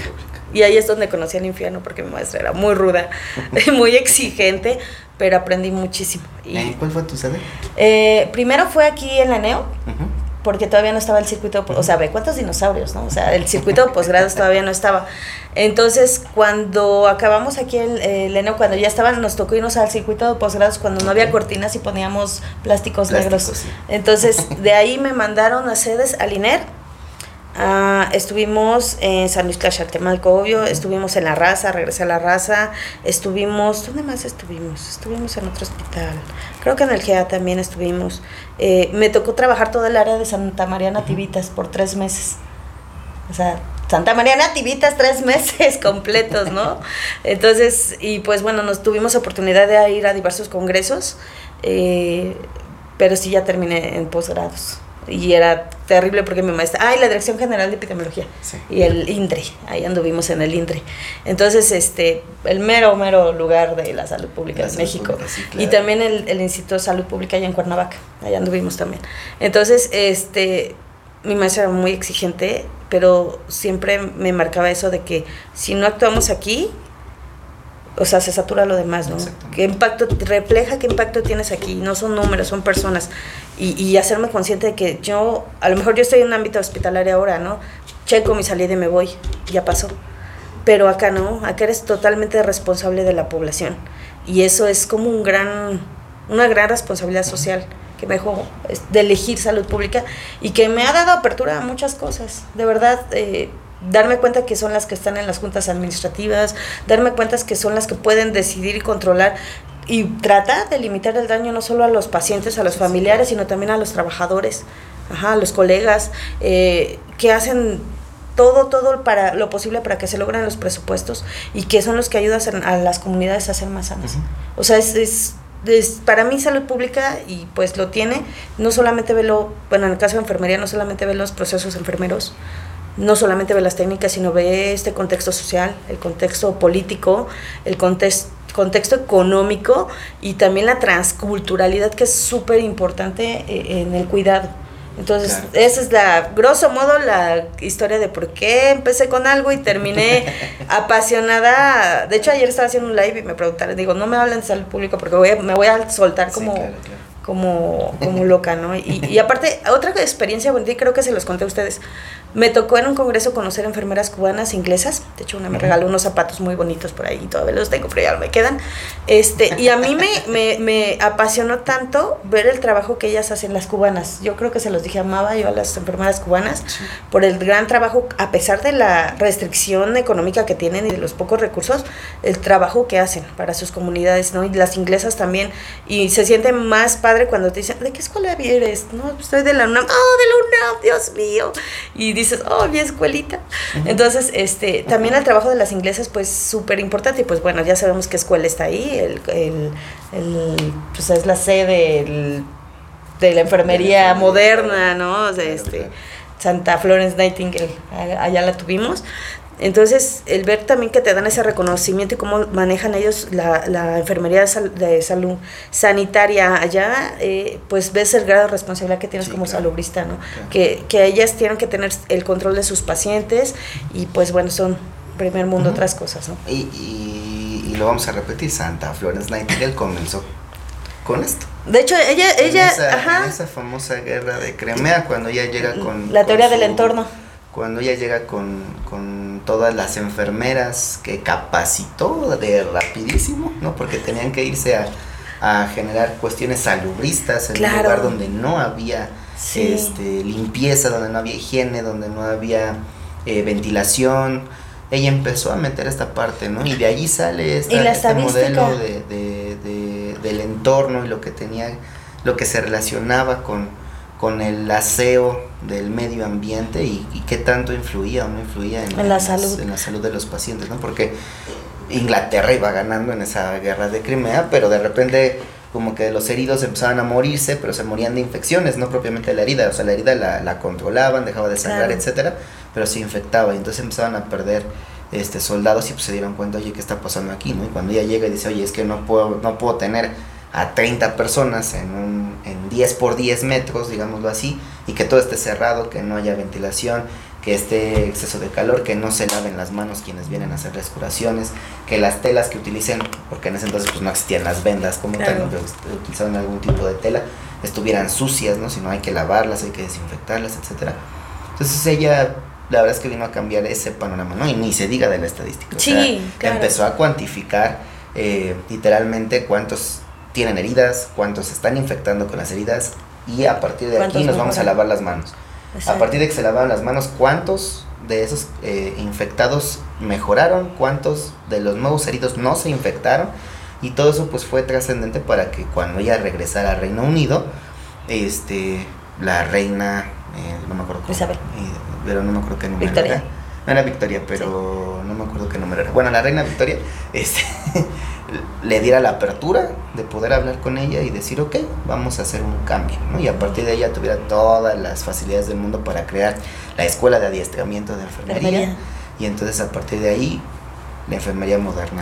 Y, y otra cosa súper importante, por ejemplo, en el caso de la salud pública, eh, sí parece que a veces todos son números, pero esos números sabemos que son personas, pero muchas cosas en cuestión de política y de economía se tienen que manejar con números. Entonces es la manera en que en el caso de enfermería, por ejemplo, aquí Florence no podía decir, ah, es que se, se están, hay que separarlos, ¿no? Ella evidenciaba, tenemos la, la, la eh, pues su gráfica donde decía, aquí en estos números, eh, me está diciendo esto, ¿no? Y yo lo estoy mostrando con evidencia y se dedicó a escribir y vuelve a hacer lo mismo en salud pública actualmente, ¿no? O sea, ese modelo todavía lo tenemos muy marcado en la enfermería, eh, hay más modelos, ¿no?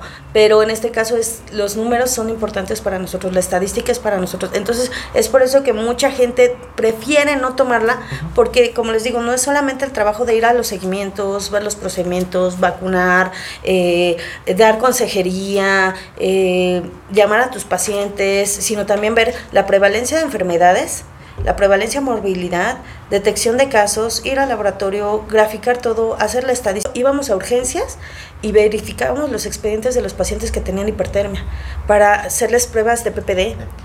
Ajá, y ella ponía su sello, este paciente ya no le vayan a poner tal cosa, venoclisis de este lado por esto. Y después nos íbamos a, a, los pacientes, al laboratorio y me decía, ¿sabes qué? Vamos a tomar cultivo de catéter de a lo mejor un paciente que yo tuve, ¿no? Y, íbamos al laboratorio y me decía, mira, así salió, ah, está haciendo bacteremias, tiene eh, eh, perfil eh, de antibióticos así, está haciendo resistencia. Ya vi, entonces de dónde salió el hecho de mandarnos al laboratorio en esa práctica. Y aprendieron. Ah, la verdad estaba bien padre de observar cómo crecían los cultivos, este cómo hacíamos diferentes tipos de, de tomas de muestras sanguíneas o de cualquier otro, otro el líquido corporal y estaba muy padre la verdad aprender eso. Aparte de los químicos de ese de la unidad 23 de medicina familiar LIMS. Hola, ¿cómo están? Son súper buenos. Este, sí, claro que sí. Eh, salvo el que estaba en curaciones que me hizo enojar mucho, todos los demás, mi corazonzote. Eh, aprendimos mucho, la verdad, en, el laboratorio, está, está muy, muy padre. Sí, o sea, ver todos los las micobacterias, todos los agentes que pueden generar una infección nosocomial que va a hacer que tu paciente no solamente se quede por ese tratamiento, sino que extienda su tiempo hospitalario, se pueda complicar, pero no solamente la parte biológica, sino, a ver, este paciente tiene una familia, este paciente es proveedor, si nosotros no controlamos las infecciones, esa familia tiene que estar más tiempo aquí, son gastos para esa familia, son recursos para esa familia, y también es la cuestión emocional, ¿no? O sea, ver toda esa parte, y ok, vamos a la cuestión política, este paciente, ¿qué gastos le genera la unidad? ¿Qué recursos le genera la unidad? ¿No? Entonces, o controlamos esta infección o no, o detectar si hay un, un clúster en una zona específica del hospital, es como un tipo brote, y, controlarlo para que no llegue a otras, a otras áreas de la unidad. Entonces, la ventaja de haber estado ahí es que tanto veía lo comunitario como veía lo hospitalario con ella, y ahí fue cuando, cuando fue, mi cabeza era como un cacahuate, que lo agarras y explotó absolutamente. Y todo lo que yo sabía de, cardio, todo lo que sabía, me sirvió en esta parte de salud pública. porque me decía ella mucho, es que no puedes decirle a la compañera que está haciendo mal el procedimiento si tú no lo conoces. No puedes decirle a la de quirófano que vamos a aislar la sala o que va a ser una sala séptica si tú no conoces el área. Ajá. Si no conoces los pasos que ellas también siguen. O sea, a lo mejor no a profundidad, pero sí tienes que tener cierto conocimiento de ciertos procedimientos para que digas, no es por ahí. Para que no solamente vayas y digas, vamos a lavarnos las manos, ¿no? Entonces, e, es, ella fue así como que me, el parte de aguas. Entonces, cuando viene ya la elección de posgrado, yo tenía un amigo, Edgar, que está en la raza, nos íbamos a ir a salud pública. Y estábamos súper emocionados porque habíamos tomado los mismos cursos, bla, bla, bla. Y cuando estamos ahí en posgrados, ves que te dan una mesita y están todas las especialidades para que te anotes para la entrevista. Entonces, estaba cuidados críticos. Así, Edgar se estaba anotando. Y estaba cuidados críticos y por acá estaba salud pública. Y yo dije, pues cuidados críticos, ya me formé, ¿no? Y ya estaba así y que no sé por qué, ¡pac! Veo el de salud pública y dije, ah", lo agarré y de verdad estuve como yo creo que 15 minutos con las dos libretas. De, esta es la edición más importante de mi vida, la más crítica que voy a hacer, ¿no? Y el otro me decía, pues ya, vamos a críticos, que no, no sé, al demonio todo, salud pública. Y ahí es donde conocí al infierno porque mi maestra era muy ruda, muy exigente, pero aprendí muchísimo. Y, ¿Cuál fue tu sede? Eh, primero fue aquí en la NEO, porque todavía no estaba el circuito, o sea, ve cuántos dinosaurios, ¿no? O sea, el circuito de posgrados todavía no estaba.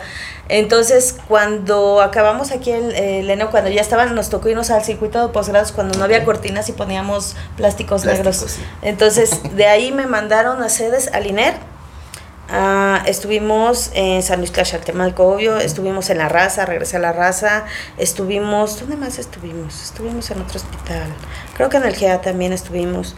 Eh, me tocó trabajar todo el área de Santa María Nativitas por tres meses. O sea, Santa María Nativitas tres meses completos, ¿no?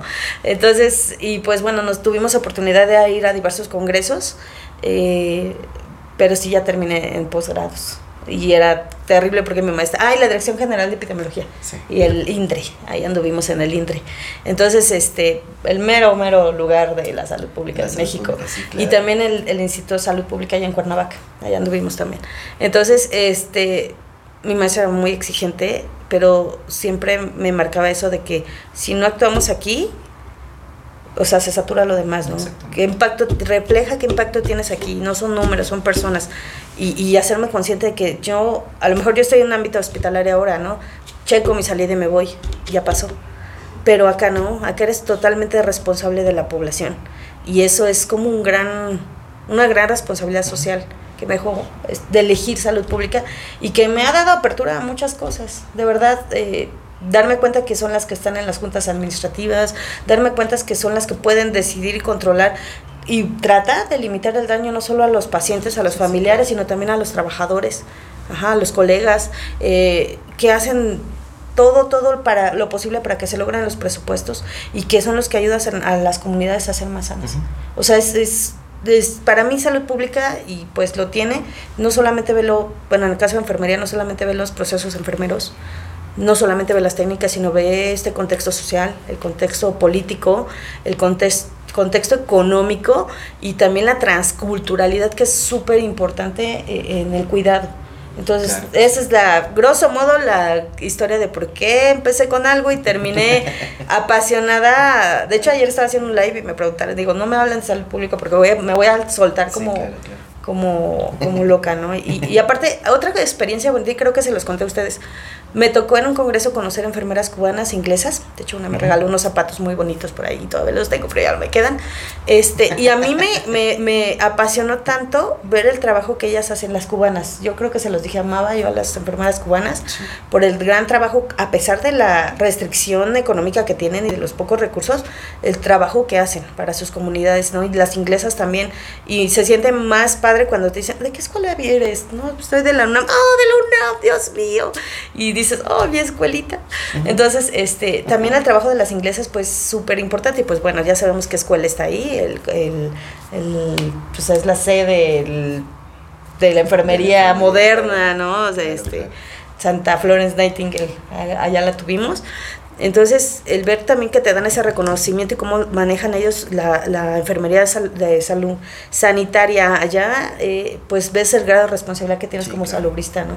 Que, que ellas tienen que tener el control de sus pacientes y pues bueno, son primer mundo otras cosas, ¿no? Y, y, lo vamos a repetir, Santa Florence Nightingale comenzó con esto. De hecho, ella, ella, esa, ajá. En esa famosa guerra de Crimea, cuando ella llega con... La teoría del entorno cuando ella llega con, con, todas las enfermeras que capacitó de rapidísimo, ¿no? Porque tenían que irse a, a generar cuestiones salubristas en un lugar donde no había este, limpieza, donde no había higiene, donde no había eh, ventilación. Ella empezó a meter esta parte, ¿no? Y de allí sale esta, este modelo de, de, de, del entorno y lo que tenía, lo que se relacionaba con con el aseo del medio ambiente y, qué tanto influía o no influía en, la salud. en la salud de los pacientes, ¿no? Porque Inglaterra iba ganando en esa guerra de Crimea, pero de repente como que los heridos empezaban a morirse, pero se morían de infecciones, no propiamente de la herida, o sea, la herida la, la controlaban, dejaba de sangrar, etcétera, pero se infectaba y entonces empezaban a perder este soldados y pues se dieron cuenta, oye, ¿qué está pasando aquí? ¿no? Y cuando ella llega y dice, oye, es que no puedo, no puedo tener a 30 personas en, un, en 10 por 10 metros, digámoslo así, y que todo esté cerrado, que no haya ventilación, que esté exceso de calor, que no se laven las manos quienes vienen a hacerles curaciones, que las telas que utilicen, porque en ese entonces pues no existían las vendas como tal, utilizaban algún tipo de tela, estuvieran sucias, ¿no? Si no hay que lavarlas, hay que desinfectarlas, etcétera. Entonces ella la verdad es que vino a cambiar ese panorama, ¿no? Y ni se diga de la estadística. Sí, Empezó a cuantificar eh, literalmente cuántos tienen heridas, cuántos se están infectando con las heridas y a partir de aquí nos vamos a lavar las manos.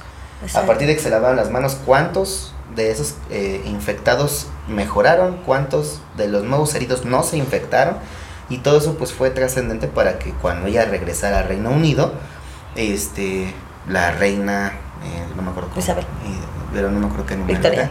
No era Victoria, pero no me acuerdo qué número era. Bueno, la reina Victoria, este, le diera la apertura de poder hablar con ella y decir, ok, vamos a hacer un cambio, ¿no? Y a partir de ella tuviera todas las facilidades del mundo para crear la escuela de adiestramiento de enfermería.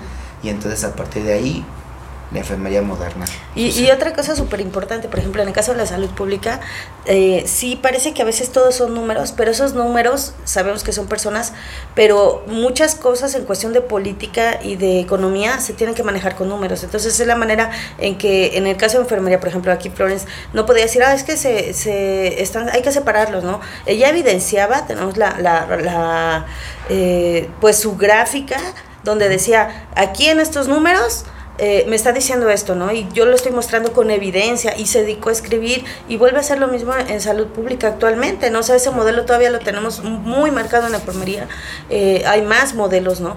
Pero en este caso es, los números son importantes para nosotros, la estadística es para nosotros. Entonces, es por eso que mucha gente prefiere no tomarla, porque como les digo, no es solamente el trabajo de ir a los seguimientos, ver los procedimientos, vacunar, eh, dar consejería, llamar a tus pacientes, sino también ver la prevalencia de enfermedades, la prevalencia de morbilidad, detección de casos, ir al laboratorio, graficar todo, hacer la estadística de todo esto, ¿no?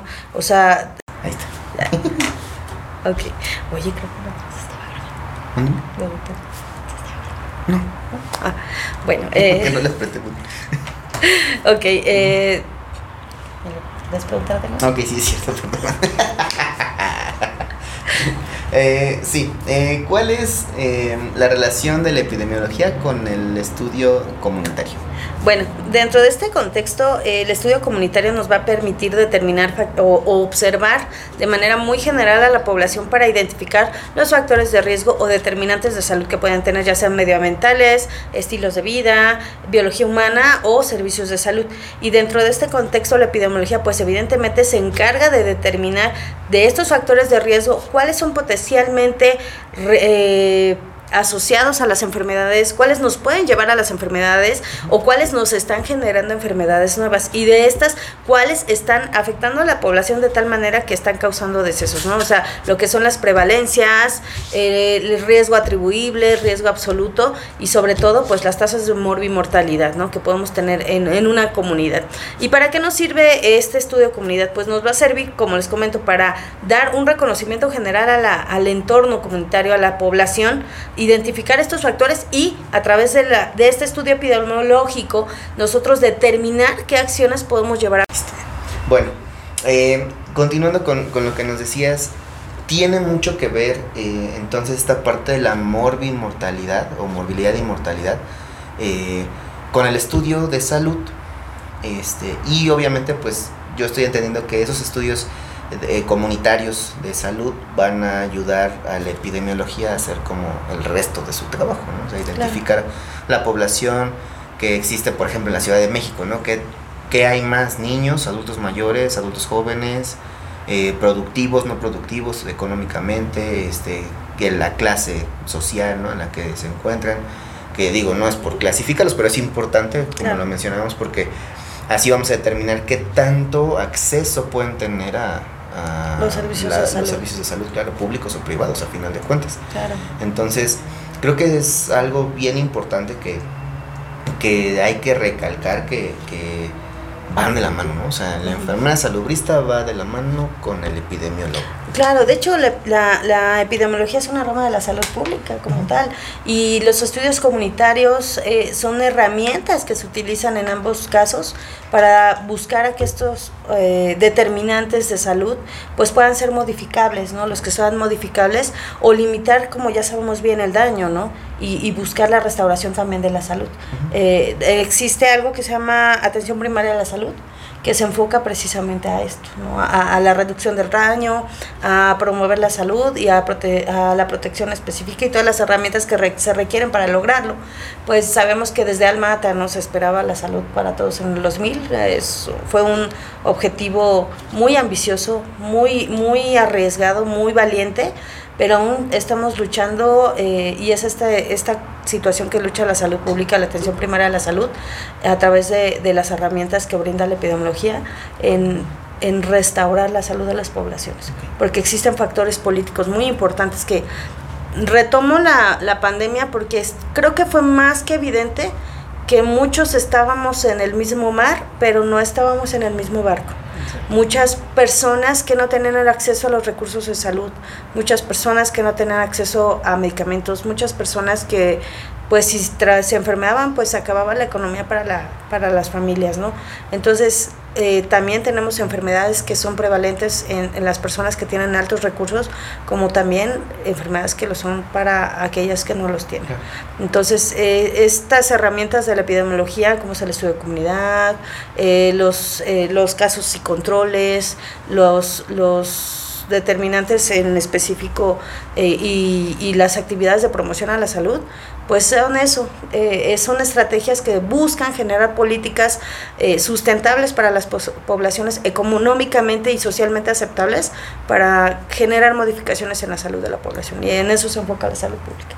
La, la epidemiología es esta rama que nos permite con números ver una visión y anticiparse al futuro. Decía mi maestro de epidemiología que la epidemiología te, te hace ser como tener una bola de cristal porque te dice eh, y te permite analizar qué es lo que se va a presentar a futuro, ¿no? Ya sabes que en mayo aparecen las diarreas, pero no porque sí, sino porque ex existen muchos agentes causales que pueden generarlo por el clima, el viento, el polvo, ¿no? Entonces te permite anticiparte y generar estas políticas de salud, los programas de salud o la, o la difusión de los mismos para reducir, ayudar a reducir el riesgo. Claro.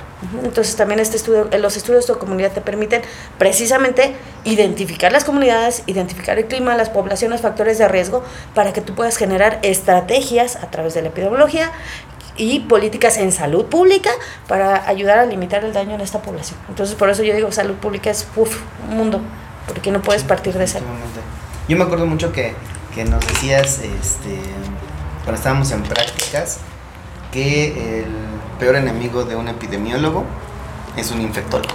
Sí, tienen una lucha. Tengo un amigo, el doctor Jan Sereno, es un gran amigo mío, es epidemiólogo. Aprendimos mucho. sí, de hecho, él les dio una clase a ustedes, eh, súper amigo mío, lo, lo estimo, lo llevo mucho en el corazón, lo conocí en la Dirección General de Epidemiología, pero la manera en que nos conocimos fue muy graciosa porque debatíamos mucho. Y él se asombraba, ¿por qué, el típico, ¿por qué eres enfermera? ¿Por qué no eres médico? Porque amo mi la enfermería, ¿no? Y yo quiero ser salubrista. Entonces, era esa situación de complemento y me hizo favor de darles una plática súper interesante a ellos. Pero es esa situación que platicábamos de que a veces el infectólogo se pelea con el epidemiólogo porque desgraciadamente, o no sé, los dos van sobre la misma rama, eh, ambos ven agentes causales, pero no entiendo, la verdad, no puedo meterme mucho en ese camión porque... Sí, lo, lo he visto, lo he visto. yo también no lo, no lo he logrado entender todavía. El hecho de, o sea, uno te dice, cuánta prevalencia hay, el otro estudia propiamente los agentes causales, pero, los, pero dos... los dos están, o sea, los dos van de la mano, ¿no? Porque si uno no los estudia, el otro no puede decir cuánto hay, cuánto es el porcentaje, o sea, va de la mano. Sí, sí, sí.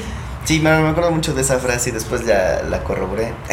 sí, de hecho, por ejemplo, en epidemiología de salud pública se hace mucho trabajo de campo muchísimo y eso es súper rico porque ahí viene la transculturalidad, ¿no? El cómo damos la educación a los pacientes, cómo lo que les decía del libro de donde no hay doctor, ¿no? O sea, no puedes tener a la gente en el foso y llegar con tu conocimiento y creer que con eso lo salvas, sino que les tienes que dar herramientas y ese libro me gustaba mucho porque te habla de esa transculturalidad, de herramientas a las poblaciones para ayudarlas a gestionar su autocuidado, su autosalud y también para que acepten o en un momento dado las políticas en salud que estamos haciendo, las promociones, la educación, se adecua a ellos.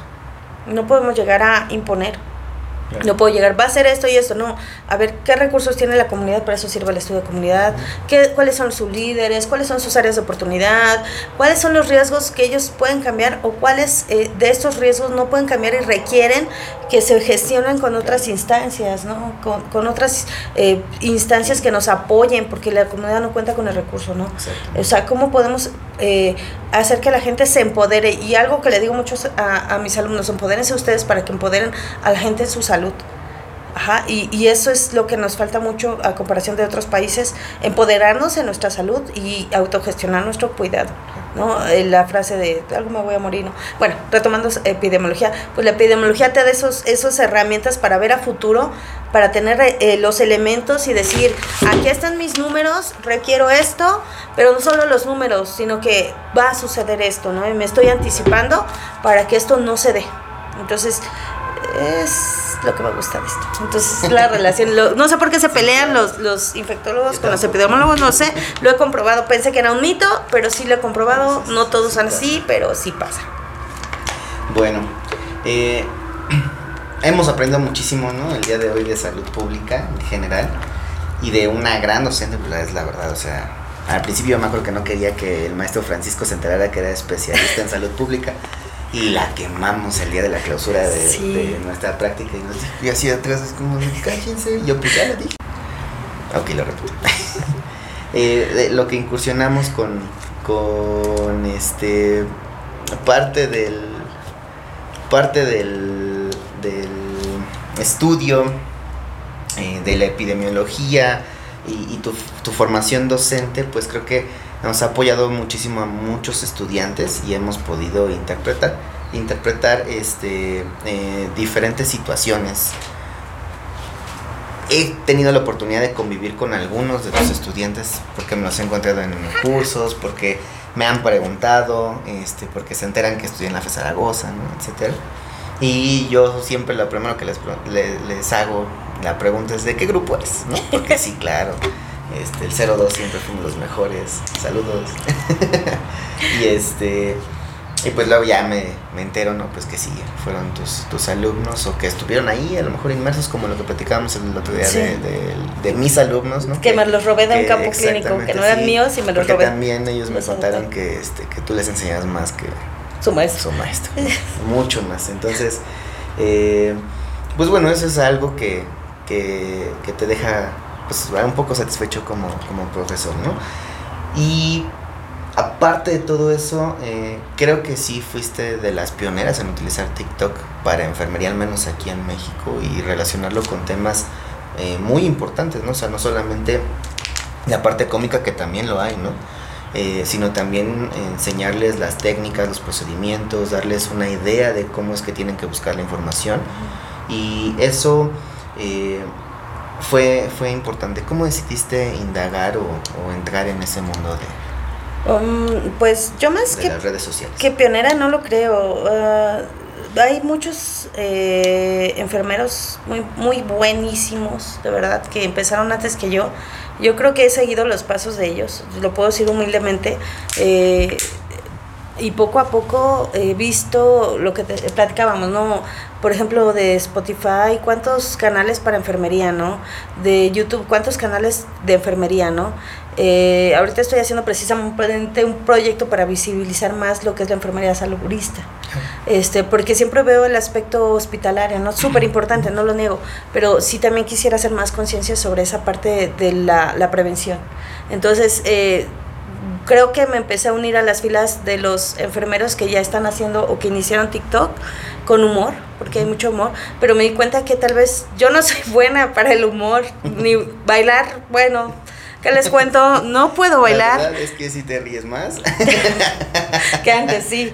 Este, sí, yo creo que sí, pero para los chistes soy mala. Eh, para detectar humor soy pésima. Y pues no puedo ser enfermera bailadora, como Dancer Nurse, que baila genial. Visítenlo, es muy bueno. Eh, no, entonces dije, no, como que por ahí no voy. Creo que lo mío es la enseñanza y, y, fue esa parte, y sabes qué fue, como les comentaba, el que los alumnos me empezaban a decir, maestra, mira este video, maestra, vea, ¿qué opina de esto? Y, y darme cuenta que eso podía ser un recurso para llegar a mis alumnos. Al principio fue hacia ellos, empecé practicando con algunos videos así medio ñoños de mis compañeras por lo del COVID y todo. Eh, sufrí crisis de ansiedad durante la pandemia porque sí me pegó la crisis, tuve que ir al psicólogo precisamente por eso. Eh, pero fue como una catarsis para mí el empezar a hacer videos y sobre todo que mis alumnos me decían, oh, ya lo entendí más, ya me quedó más claro, ¿por qué? Porque no era lo mismo verlo en la pantalla que ya ver un procedimiento en un video tal vez, ¿no? Y que darme cuenta, porque igual yo estaba buscando material didáctico para mis clases, darme cuenta que no había muchos videos de, de tal vez de... Y si los había estaban mal. Ajá, y si estaban, o eran de otro país, o tenían detalles, y, y eso me dijo... Mm, los que estaban súper bien hechos tenían material que aquí no, no sé, exactamente. Más que en hospitales privados grandes, o sea, de Claro. Claro, entonces eh, fue ese par de aguas que me dijo, creo que generar mi propio material didáctico. Y pues recibí mucho apoyo, puedo decirlo, de mis autoridades. A mí en el hospital nunca me han censurado porque no sé que, como dices, el uso correcto de las TICs, ¿no? Eh, sabes que no debes exponer al paciente, no datos del paciente, no logos de la institución, eh, que tienen que ser algo que pues no ponga en riesgo también la imagen de la, de la institución para la que estás, ¿no? Siempre y cuando lo he hecho ahí o en algún momento, pues mis compañeros son muy participativos conmigo. Yo capacito mucho en el IMSS, en, en mi unidad, me invitan siempre a dar ponencias y, y, siempre que tengo oportunidad capacito a mis colegas. Eh, tengo, siento que tengo una buena relación con ellos, mm, la mayoría ya me conoce y si tienen dudas hasta se me acercan, oye, ¿cómo es esto? Oye, ¿cómo saqué el procedimiento? ¿no? Entonces, no porque yo sepa mucho, la verdad no, sino que les digo, sabes que no lo sé y lo admito, pero te lo voy a investigar y te lo mando, ¿va? Eh, es esa parte, no, no darme de yo lo domino todo porque no es cierto. ¿Ya vieron de quién lo saqué? Hola. Porque, porque yo, por ejemplo, cuando me, hace poquito me tocó dar de, de tambor, de, ay, se me fue el nombre, de, Portacat. Y el único lugar donde lo manejé, yo lo puedo decir, fue aquí en nutrición.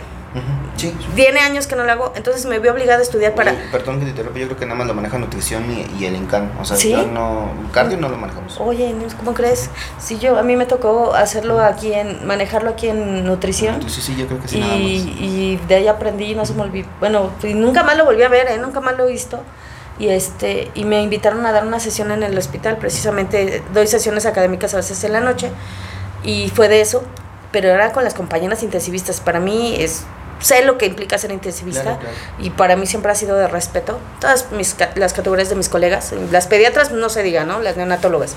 No me meto ahí, les tengo el respeto y mi admiración constante, sí, absoluto.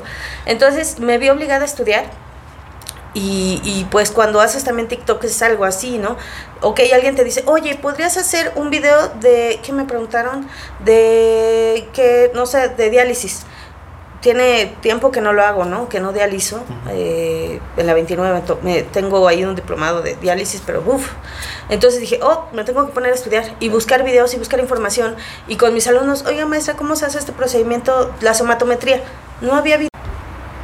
Generar contenido. Generar contenido y, y, empezar a usarlo en mis clases o empezar, miren chicos, les comparto, hice este video y, y, como les digo, mis compañeros siempre muy participativos y me dicen, oye, vi tu video ya no me acordaba, me han dicho compañeras, vi tu video y ya no me acordaba de esto y ¿qué crees que lo retomé? ¿No? Eh, nada más tengo una duda, ¿no? Este, la inyección intramuscular ya no se aspira, etcétera, y, y, entrar en debates y cosas de ese tipo. Entonces, incursionar en TikTok y ver que más gente lo está haciendo me motivó a decir, podemos educar, podemos hacer visible nuestra profesión y sobre todo podemos reforzar nosotros mismos el conocimiento y vuelvo a lo mismo. No implica, eh, por ahí, este, sabes, ¿no? Falta que es que eso te hace menos profesional. ¿no? Pero para mí ser menos profesional es tratar mal a un estudiante, tratar mal a un paciente o tratar mal a un colega, un colega, ¿no? Este, es que, eh, no sé, ¿no? Eso, pues si ya lo haces ahí, ya para qué das clases, porque esto es parte de, de el proceso educativo, ¿no? Es parte de una, es una herramienta que puede reforzar el conocimiento no solo a mis estudiantes, sino a más gente, más colegas, ¿no? Que varios me dijeron, oye, ya no me acordaba de esto, lo retomé, oye, ¿puedes hacer un video de esto? No lo sé, pero te lo investigo, lo voy a investigar. Y entonces, eso es algo que también a mí me retroalimenta. Sí, a mí, a mí por ejemplo, hoy me hicieron un comentario, eh, este una persona que yo capacité y que alguien le hizo un comentario de, ah, pues parece que ya se le olvidó cuando no sabía nada. Y yo así como de, no, no se me ha olvidado. Y justo porque no se me ha olvidado, me he capacitado, he estudiado y me he puesto las pilas para hacer todavía un poquito mejor en lo que yo hago, en lo que a mí me gusta hacer. En la terapia intensiva cardiovascular, ¿no? Que es donde estoy. Pero también no dejo de estudiar las partes agudas porque de repente me va a tocar ir a la unidad coronaria y va a llegar un infartado y voy a estar yo ahí para recibirlo. Y gritar, ¡una enfermera! Y correr en círculos. Este, o también puede estar en la sala de operaciones porque también me ha tocado ir y, y, sufrir, ¿no? Porque, digo, todavía no me ha tocado subir a instrumentar este tipo de cirugías, pues son bastante complejas, pero sí circular, ¿no? Y el hecho de que te tienes que aprender el material donde está, para qué sirve, los tamaños, los, este, los radios. Eh, no hacer esto, hacerlo así. ¿no? O sea, son cosas, este pues distintas que ya no estás tan acostumbrado a vivirlas porque estás en otras áreas hospitalarias, pero te pones a estudiar y, pon, y, y, capacitas a las personas y les enseñas algo nuevo y no es posible que alguien llegue y te diga, ay, pues parece que se le olvidó que no sabía antes. Pues sí, no sabía antes, pero ahora ya lo sé. Claro. Y ahora como ya lo sé, yo quiero compartírselo a alguien más y si alguien y si esa otra persona lo adquiere, se lo lleva a, su casita, lo repasa y se lo queda ya para toda la vida, qué padre, qué bueno, ¿no? Le digo, pero nunca, nunca, nunca, este, vamos a, quitarnos el estigma de que entre nosotros nos vamos a estar poniendo los pies. Creo que eh, lo más fácil siempre es apoyarnos. Claro. Va a salir el trabajo más fácil, eh, vamos a recibir más apoyo. Vamos a aprender vamos más. A aprender más y vamos a llegar más lejos todavía. ¿no? Y, y a, a mí como eh, a muchas personas que sí he platicado eso, no nos gusta la palabra propiamente empoderamiento, sino me gusta el, término llevar a la enfermería como debe de ser, o sea, con profesionalismo, ¿no? Eh, si somos licenciados en enfermería, somos profesionales de enfermería, profesionistas en enfermería. Y entonces eso involucra lo que les platicaba hace rato, tenemos cuatro funciones, esas cuatro funciones las tenemos que cumplir siempre, en todo momento. Y, y creo que eh, la docencia en intraaulas o extra aulas siempre va a ser muy importante para el crecimiento personal, laboral y también para que eh, otra personita que está aprendiendo y que tiene las ganas de seguir aprendiendo, pues se motive un poquito con, el apoyo que tú le puedes dar. Sí, y generar realmente no solamente aprendizajes significativos, sino saberes reflexivos que nos lleven a actuar y reflexionar sobre lo que estamos haciendo, cómo lo estamos haciendo, qué impacto tenemos en lo que estamos haciendo, ¿no? Y no solamente ser meros transmisores de conocimiento, o sea, realmente eh, hacer propio el conocimiento. Cuando haces propio el conocimiento lo disfrutas, te gusta, lo transmites, ¿no?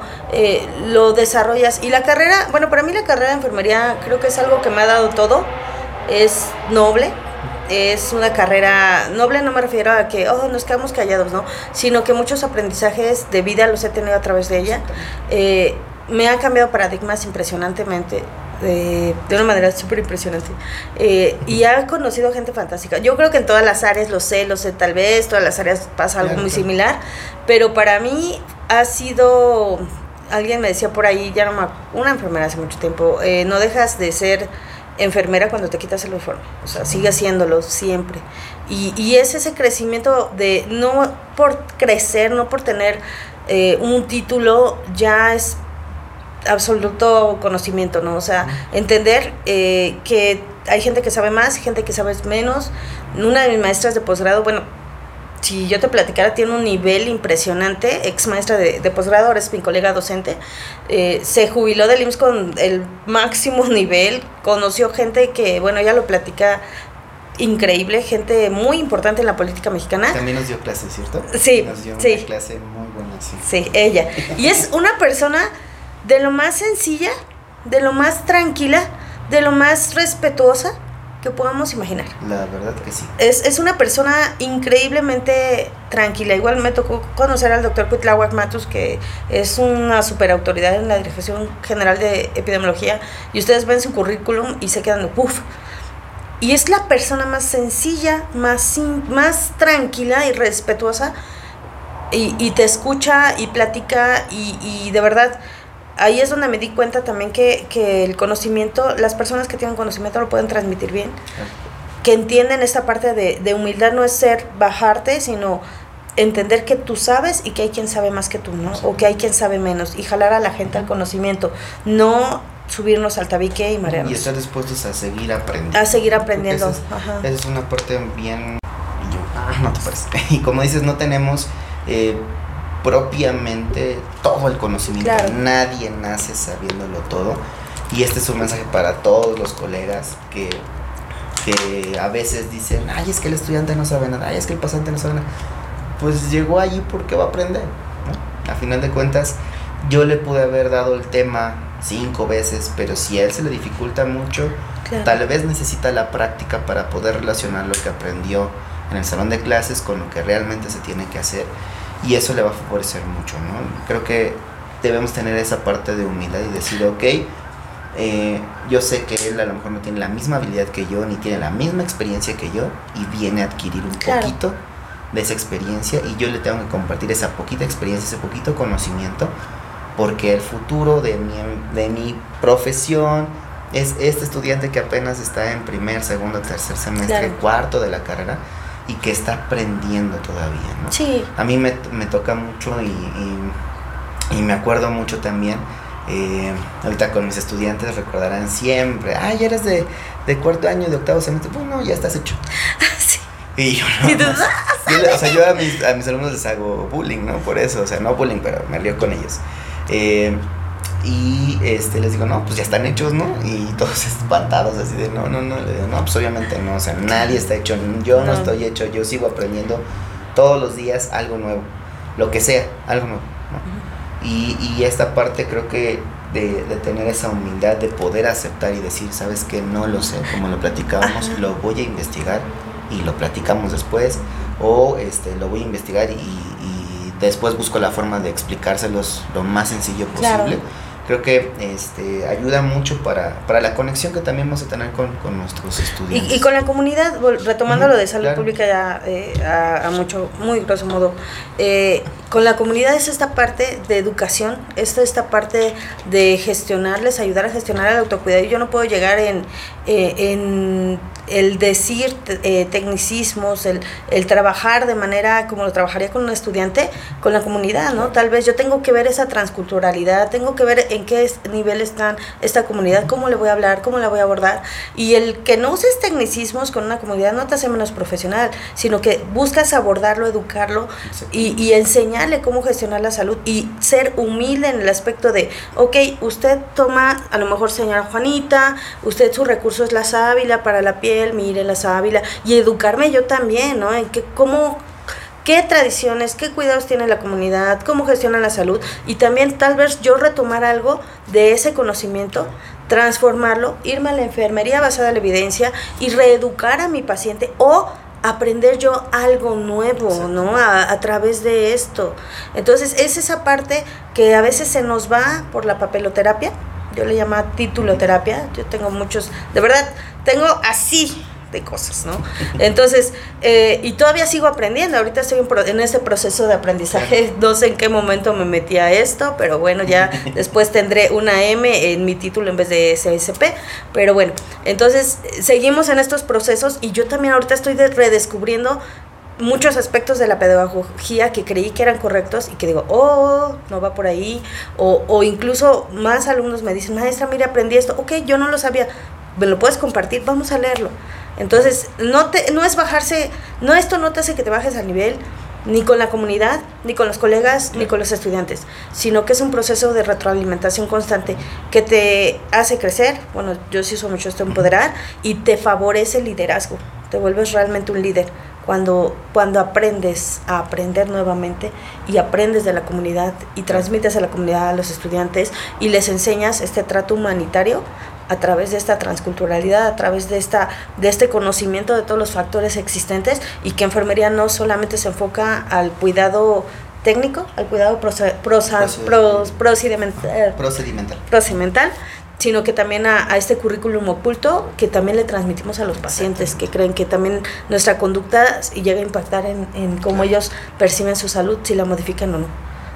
Sí, pues bueno, creo que eh, es un claro mensaje para para todos nuestros compañeros profesores, para todos nuestros compañeros eh, enfermeros asistenciales, para nuestros alumnos, para los que no son nuestros alumnos, pero que también están aprendiendo, para los pasantes, para los futuros pasantes. Para la comunidad. Eh, para la comunidad, para los pacientes, para la familia. Creo que siempre debemos estar con esa mentalidad abierta y, y estar dispuestos a aprender algo nuevo todos los días. ¿no? Eh, ¿Tendrías algún mensaje para las nuevas generaciones? Pues yo les recomiendo, bueno, ¿qué podría decir? Eh, a final de cuentas, todos tenemos procesos de aprendizaje diferentes. Eh, en el área de salud siempre va a haber, y reitero, un nivel de exigencia importante. Eh, debemos ser disciplinados, debemos mantener una imagen ante la sociedad, porque también es nuestra responsabilidad. Y sobre todo debemos mantenernos actualizados, pero también tener esta visión amplia de que vamos a aprender constantemente tanto de mis pacientes como de mis profesores, como de mis alumnos, como de mis colegas y los profesores también, a mis colegas profesores.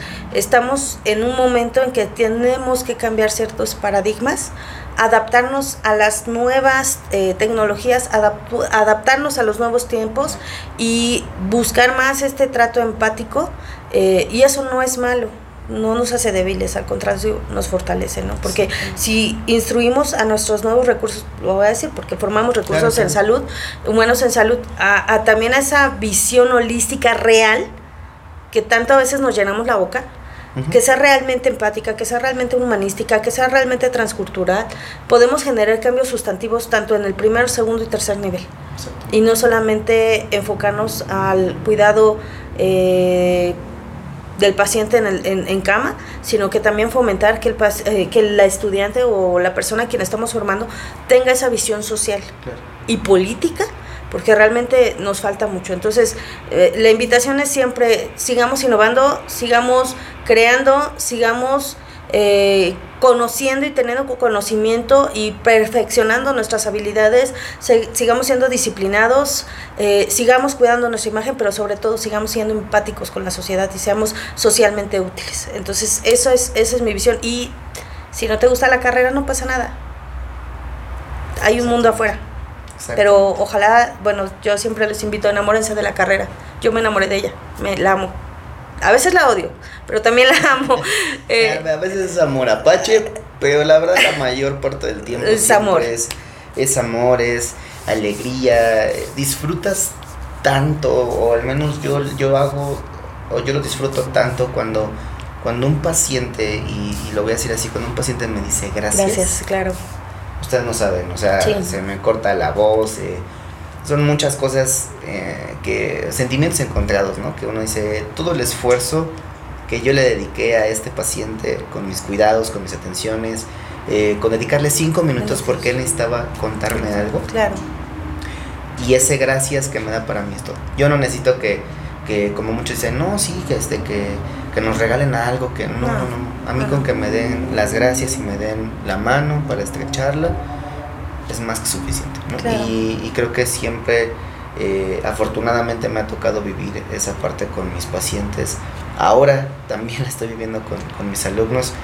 Por ahí hubo un par de alumnos que me dicen, profe, ojalá yo algún día te pueda devolver lo que tú me estás enseñando a mí y, y lo que yo estoy aprendiendo de ti. Y, y, yo le respondí, tú me lo vas a devolver siendo un profesional en toda la extensión de la palabra en la enfermería. Claro. Siempre tratando bien a tus pacientes, siempre tratando bien a tus compañeros y siempre tratando bien a quien tú vayas a capacitar. Me tocó otra experiencia, llegaron eh, allí en, en, el hospital de Joco, llegaron eh, compañeros de otras escuelas de enfermería, pero más chiquitos, de, de, tercer semestre me parece. Entonces igual era su primer contacto, porque pues pandemia y demás, ¿no? Entonces eh, los enfermeros de Joco que ya tenían el contacto con mis estudiantes, eh, les dijeron ahora tú lo, los vas a capacitar. Y entonces mis estudiantes empezaron a capacitar a los, a los nuevos estudiantes que iban llegando. En realidad unos eran de octavo semestre y otros eran de, de, tercer semestre. Y de todas maneras capacitaron a los dos, a las otras dos escuelas para que se eh, adecuaran al trabajo que ya se lleva ahí en Joco. Entonces llegaban y me decían, profe, se siente bien bonito cuando le enseñas algo a alguien y lo aprende. Sí. Y, y yo les dije, pues eso es lo que siento yo cuando les enseño algo y veo que lo hacen bien veo que aplican los mismos conocimientos, que son reflexivos, que son críticos con lo que está pasando. Y, y, me encanta mucho, por ejemplo, a mí me encanta mucho dar la clase de, de proceso de atención de enfermería, porque justo antes de, de, hablar propiamente de un diagnóstico enfermero, me explayo así explicándoles lo que es un pensamiento crítico. crítico. ¿no? Y, y, me gusta mucho relacionarlo y ustedes lo recordarán por ahí en el episodio de, de, de proceso de atención de enfermería. Eh, pensar y crítico tienen un, en su definición tienen un concepto igualito y se llama juicio. Claro. Entonces un diagnóstico enfermero, para que yo pueda hacer un buen diagnóstico enfermero, primero tenemos una buena valoración y después tener un juicio clínico del problema que tiene mi paciente y darle una respuesta favorable a ese problema que le causa a él situaciones eh, personales, económicas, sociales, eh, sus respuestas psicológicas, humanas. etcétera. Entonces mm. creo que creo que esa parte nunca hay que perderla. Y, y pues bueno, el, el, tema del día de hoy ha, ha, terminado. Se fue para muchos lados este sí, tema, claro, de hecho. Este... Podemos seguir hablando de muchas otras cosas. Eh, en general, ¿no? En, en este tema. Los ya, profesionales que quieren ya ser. la maestra Fabi pues regresará por, como para siete episodios más para que sigamos comentando muchas cosas. Es que no. yo, yo le dije a Baruch, eh, no me hagas hablar a salud pública porque me voy a extender, entonces traté de limitarme mucho, pero en el aspecto de docencia y enfermería creo que sí es importante hacer crecer el gremio, claro. no solamente con la profesionalización, sino hacer crecer el gremio haciéndonos visibles y creciendo a través de la educación y creciendo a través también de nuestra, de nuestra empatía y creciendo a través de, de ser políticamente activos, porque es, es otra situación, uh -huh. tema para otro podcast, necesitamos estar más en estas cuestiones sociales y políticas. Y, y, esa parte, de, estamos planeando muchas cosas, muchas sorpresas, pero me gustaría hacerlo como más, o sea, un podcast sí, pero como una mesa redonda, ¿no? Entonces, por ahí ya estamos ya, viendo... Ya sé los, que puedes invitar, porque es muy político. Ya estamos viendo ahí, este... Mmm, muchas personas muy importantes para mi formación, yo lo voy a decir como enfermero, que pueden venir y apoyarnos en estos temas y pues obviamente la maestra Fabi estará invitada para, para ese episodio, ya estaremos poniéndonos de acuerdo con todos ustedes también para que estén enterados. Pues sin más que decirles, el tema del día de hoy hasta aquí llegó. Eh, sigan con nosotros en nuestras redes sociales, en Instagram, Facebook, nos van a encontrar como lo bello de ser enfermero, a la maestra Fabi como en Nurse, Nurse and Needles en TikTok, en Instagram, en Instagram también, y en YouTube, pero en YouTube. no he hecho mucho ahora. Pero tiene Los, bueno, creo que son igual los videos de TikTok, pero los tienes en Ah, YouTube, sí. algunos un poquito más extendidos. Más ¿no? extendido, sí. Y también están muy padres, la verdad es que vayan, vayan a verlos. Este, a mí también me encuentran como lo voy a hacer enfermero en TikTok. Eh, y pues obviamente el podcast lo van a escuchar Spotify, Google Podcast, Apple Podcast, eh, Anchor, Web Browser y eh, Amazon Music, iHeartRadio también, ahí donde ustedes quieran lo pueden escuchar o lo pueden visualizar en YouTube. Y este y pues bueno, aprovecho para agradecer el apoyo que nos han brindado como siempre la República Mexicana, mis alumnos, los alumnos de la maestra Fabi y les mandamos un saludo enorme a todos ustedes. Eh, también si quieren que comentemos algún tema de importancia, pues bueno, pueden mandarnos este por mensaje a Facebook o Instagram y pues podrán encontrar este una respuesta lo más pronto posible y hablaremos de ese tema. El siguiente capítulo, el número 34, hablaremos acerca de la importancia de la capacitación continua. Espero que se encuentren bien y hasta la próxima. Gracias, adiós Gracias, a todos. Bye. Bye. Muchas gracias, maestra. Gracias.